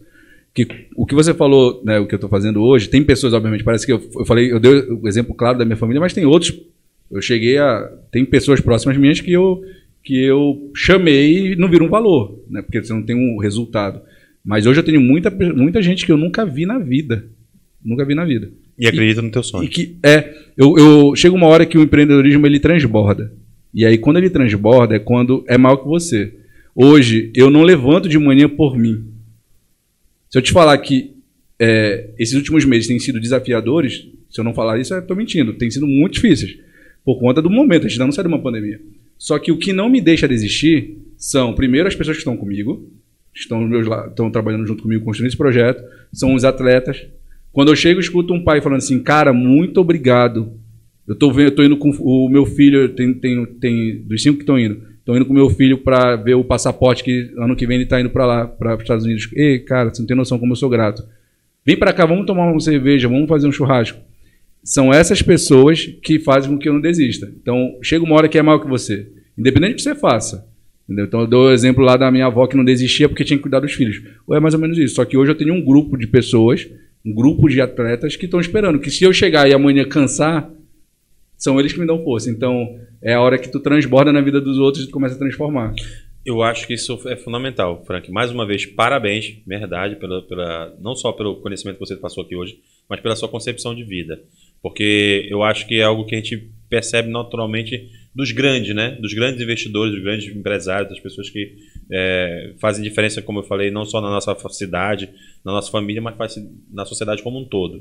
Então, imagina um Jorge Paulo Lema, né? Um Stuberg, um, um do Facebook lá, o, é, o Zuckerberg, Zuckerberg, né? Esses caras é, não param de empreender, não param de inovar, não param de crescer, não param de querer mais. E o que, estimula essas pessoas a querer mais? E aí eu acho que é o, o sentido primordial do nosso podcast, que é por isso que você está aqui. É, não é 8, não é 17 mil reais, não é 50 mil reais, não é duas franquias, não é três, três cidades que vai satisfazer você. Porque a gente, quando empreende, obviamente que o primeiro momento é satisfazer nossas necessidades básicas. Com certeza. Né? E, e ter uma qualidade de vida boa. Mas a partir do momento que, como você mesmo disse, o negócio se torna maior que a pessoa, ou seja, o Frank Azevedo se torna menor, maior, desculpa, do que o Frank, filho da, da sua mãe, né? Você entende que você não é mais totalmente não, não pertence dono. mais o projeto. Exato. É de outra não, pessoa. Ela já tomou depende, posse. É, exato. O sonho não é mais só seu é. e o sonho é de outras pessoas. Então é por isso que eu acho que essas pessoas acordam todos os dias não é para ganhar mais dinheiro, não é para ter mais poder. Óbvio que a gente tem uma minoria de pessoas que são pequenas em mente e conseguem ter capacidade de fazer isso, mas a gente está falando de pessoas que, que, vieram de baixo e cresceram. E essas pessoas não tinham como fazer isso se não tivesse essa mentalidade que você tem hoje. Então eu Sim. agradeço de verdade, não só o seu tempo de ter vindo aqui, mas principalmente as lições que você deixou para as pessoas que, que estão assistindo a gente. E dinheiro ele é secundário, na verdade ele é muito importante, mas ele é uma consequência de você desenvolver um bom trabalho e fazer com que seu sonho sobreponha as suas vontades e que se torne um sonho de várias pessoas. Não só as que estão próximas de você, mas principalmente aquelas pessoas que entendem valor no teu sonho. É então, mais uma vez, muito obrigado. E só para a gente terminar, Frank, a gente tem um, um nosso tradição aqui no final. Desafio Mom... do ouvinte. Não, não, é basicamente o nosso momento Maria Gabriela. É, eu quero fazer um bate-bola contigo, aquele papo bem, né, vamos dizer assim, capcioso. Eu vou falar uma frase ou uma palavra e você fala aquilo que vem na tua cabeça, a primeira coisa que vier. Eu vou Pode... fazer as perguntas difíceis. Pronto, então eu vou fazer o seguinte, vamos fazer diferente. Vou deixar o Paulinho. Paulinho, faça o bate-bola com o nosso convidado, Paulinho. Então, vamos lá. Se você perdesse todo o seu dinheiro nesse momento, o que, que você faria da sua vida? Eu ia vender. Eu ia procurar algum produto para vender. Qualquer, qualquer um que fosse. Eu ia procurar uma opção que eu, até eu, eu ia para a internet para vender, como eu comecei, por exemplo, com o dropship. Eu ia vender alguma coisa para pegar, para levantar a grana para começar de novo. Até conhecimento, já fiz isso uma vez, fazer de novo. Qual é o teu maior sonho, tirando o empreendedorismo? Meu maior sonho, ser pai. Ter uma família e poder é, construir o, eu, eu construir o meu legado, né? Meu legado, na verdade, só vai ser completo se eu, tiver, se eu puder replicar isso com, com meus filhos, né? Ter uma, ter uma boa uma família estruturada. E você pensa chegar até onde na sociedade paraense? Cara, durante muito tempo eu, eu vou ser o maior, o maior empreendedor desse estado. Então eu, eu olhava assim, falava assim, por que, por que Formosa? Por que líder? Então eu olhava assim, o meu sobrenome vai ser marcado nessa, nessa magnitude. Você vai parar aqui no Pará? Não. Nem um pouco. Na verdade, eu vim para o Pará para construir aqui, mas é, aqui só é uma ponte. Eu não, eu não tenho raízes. Um dos meus objetivos de vida é morar fora do, do país. Agora, bora ver se o cara vai ser meu amigo. E se eu te convidar pro jogo do Bicola, tu vai tomar uma gelada comigo lá? Contigo eu tomo. No jogo do Bicola, vamos pensar duas vezes. Penso, contigo eu tomo, mas aí a gente já sabe, né? Você quer o jogo, você quer o Bicola. Mas né? não pode gritar gol, pô. Não tem problema, fico quietinho. Ixi, comemora por dentro eternamente. mas você vai pagar a cerveja? Eu pago. eu Ah, pago, eu então pago. não tem problema. Agora é minha vez de agradecer, entendeu? Você é, assim, é a figura, a persona que a gente quer. Você, eu acho que você transparece Uniu, né? Uniu totalmente todas as, as características que a gente precisa. características que a gente Busca no nosso busca convidado. nesse programa. É. E assim, seu foi uma aula, uma lição de vida pro, assim, de referência para a população paraense do que é empreender, do que é mudar de vida, do que é passar dificuldade, do que é fracassar, do que é lutar, não desistir, ir embora, voltar, empreender. E, e eu só tenho que te agradecer pela lição de vida, pela aula que você deu pra gente, entendeu? Espero que você retorne aqui mais vezes contando do- das tuas novas vitórias. Que a gente vai pro, pro, pro- pro jogo do Bicola junto. Isso, na verdade eu quero quando você se tornar sócio do Flávio Augusto, aí que ele você junto. traga ele aqui no Aí, nosso podcast. Afinal, convidar ele, trazer. a gente não quer só pessoas anônimas, mas também pessoas que realmente fazem relevância E- nesse país. É, e Isso te aí. agradecer como paraense e pedir que tu não desista dessa molecada que às vezes só que precisa de uma oportunidade você está podendo proporcionar. E às vezes na vida, como disse o Márcio, o dinheiro é só, só a primeira página, como ele costuma dizer. E o que você está proporcionando para essa molecada, principalmente do interior do estado, que é tão carente, uma oportunidade de estudar até no exterior, às vezes pela, pela bola que o cara joga na rua. Não desista, entendeu? Dê uma força para essa molecada aí. Show. Pô, obrigado, obrigado, Márcio, obrigado, Paulo, pelas palavras. O, o, tra- o- não é fácil, não, viu? Não é fácil, não, mas uma coisa que eu, eu me comprometi comigo, né? De não, de não parar. Eu tenho certeza, eu tenho certeza que o que eu planejo, o que eu idealizei, eu vou, vou conquistar, eu vou conseguir. E eu queria parabenizar vocês mais uma vez, né, pelo projeto. Eu acho que falta muito divulgar, assim, falta muito in- incentivar essa cultura, né? A gente valoriza muito o que tem de fora, a gente valoriza muito a Coca-Cola, assim, mas tem, cara, tem as coisas daqui, né? Então a gente quer, a gente sabe que tem pessoas aqui, a gente sabe que tem pessoas que agregam, né? Então vocês, vocês têm os projetos de vocês paralelo, então é algo que vai abrir, né? Se 1% do que a gente conversou aqui, que a gente brincou, servir para quem ouviu e aquela palavra ali vai ser um gatilho para algo, fico feliz. Né? Porque a, uma das coisas que eu falo muito para os meninos é assim: não importa onde você veio, importa para onde você quer chegar. O teu, a- o, o teu start inicial não, não quer dizer absolutamente nada. Se você for aceitar que essa tua condição vai ser para sempre, então o meu papel é, é ser esse propagador né, na vida deles, na minha vida, na vida da, minha família. Então, mais uma vez, obrigado. Foram duas horas aqui que eu nem vi o tempo passar, né? Foi divertido demais. Eu tenho certeza que esse projeto ele só tende a crescer. Já sou, já sou amigo do Márcio, ganhei mais um amigo. Já, já seguia o, o- o Instagram do, do PC. do PC. Né? O Pode Investir, o Márcio abriu, eu comecei a seguir e eu tenho certeza que daqui a um tempo eu vou- a gente vai ver essa audiência crescer, muitas pessoas vão vir com relevância. E é simples, cara. É simples. Trabalho, dedicação gera resultado. Vocês sabem disso. Então é só continuar. Não tem como dar errado. Beleza? É isso aí. Tamo junto. Valeu, meu amigo. Muito obrigado, obrigado. mais uma vez pela sua presença aqui com a gente. E eu queria também agradecer a sua audiência, você que está aqui acompanhando a gente até o final.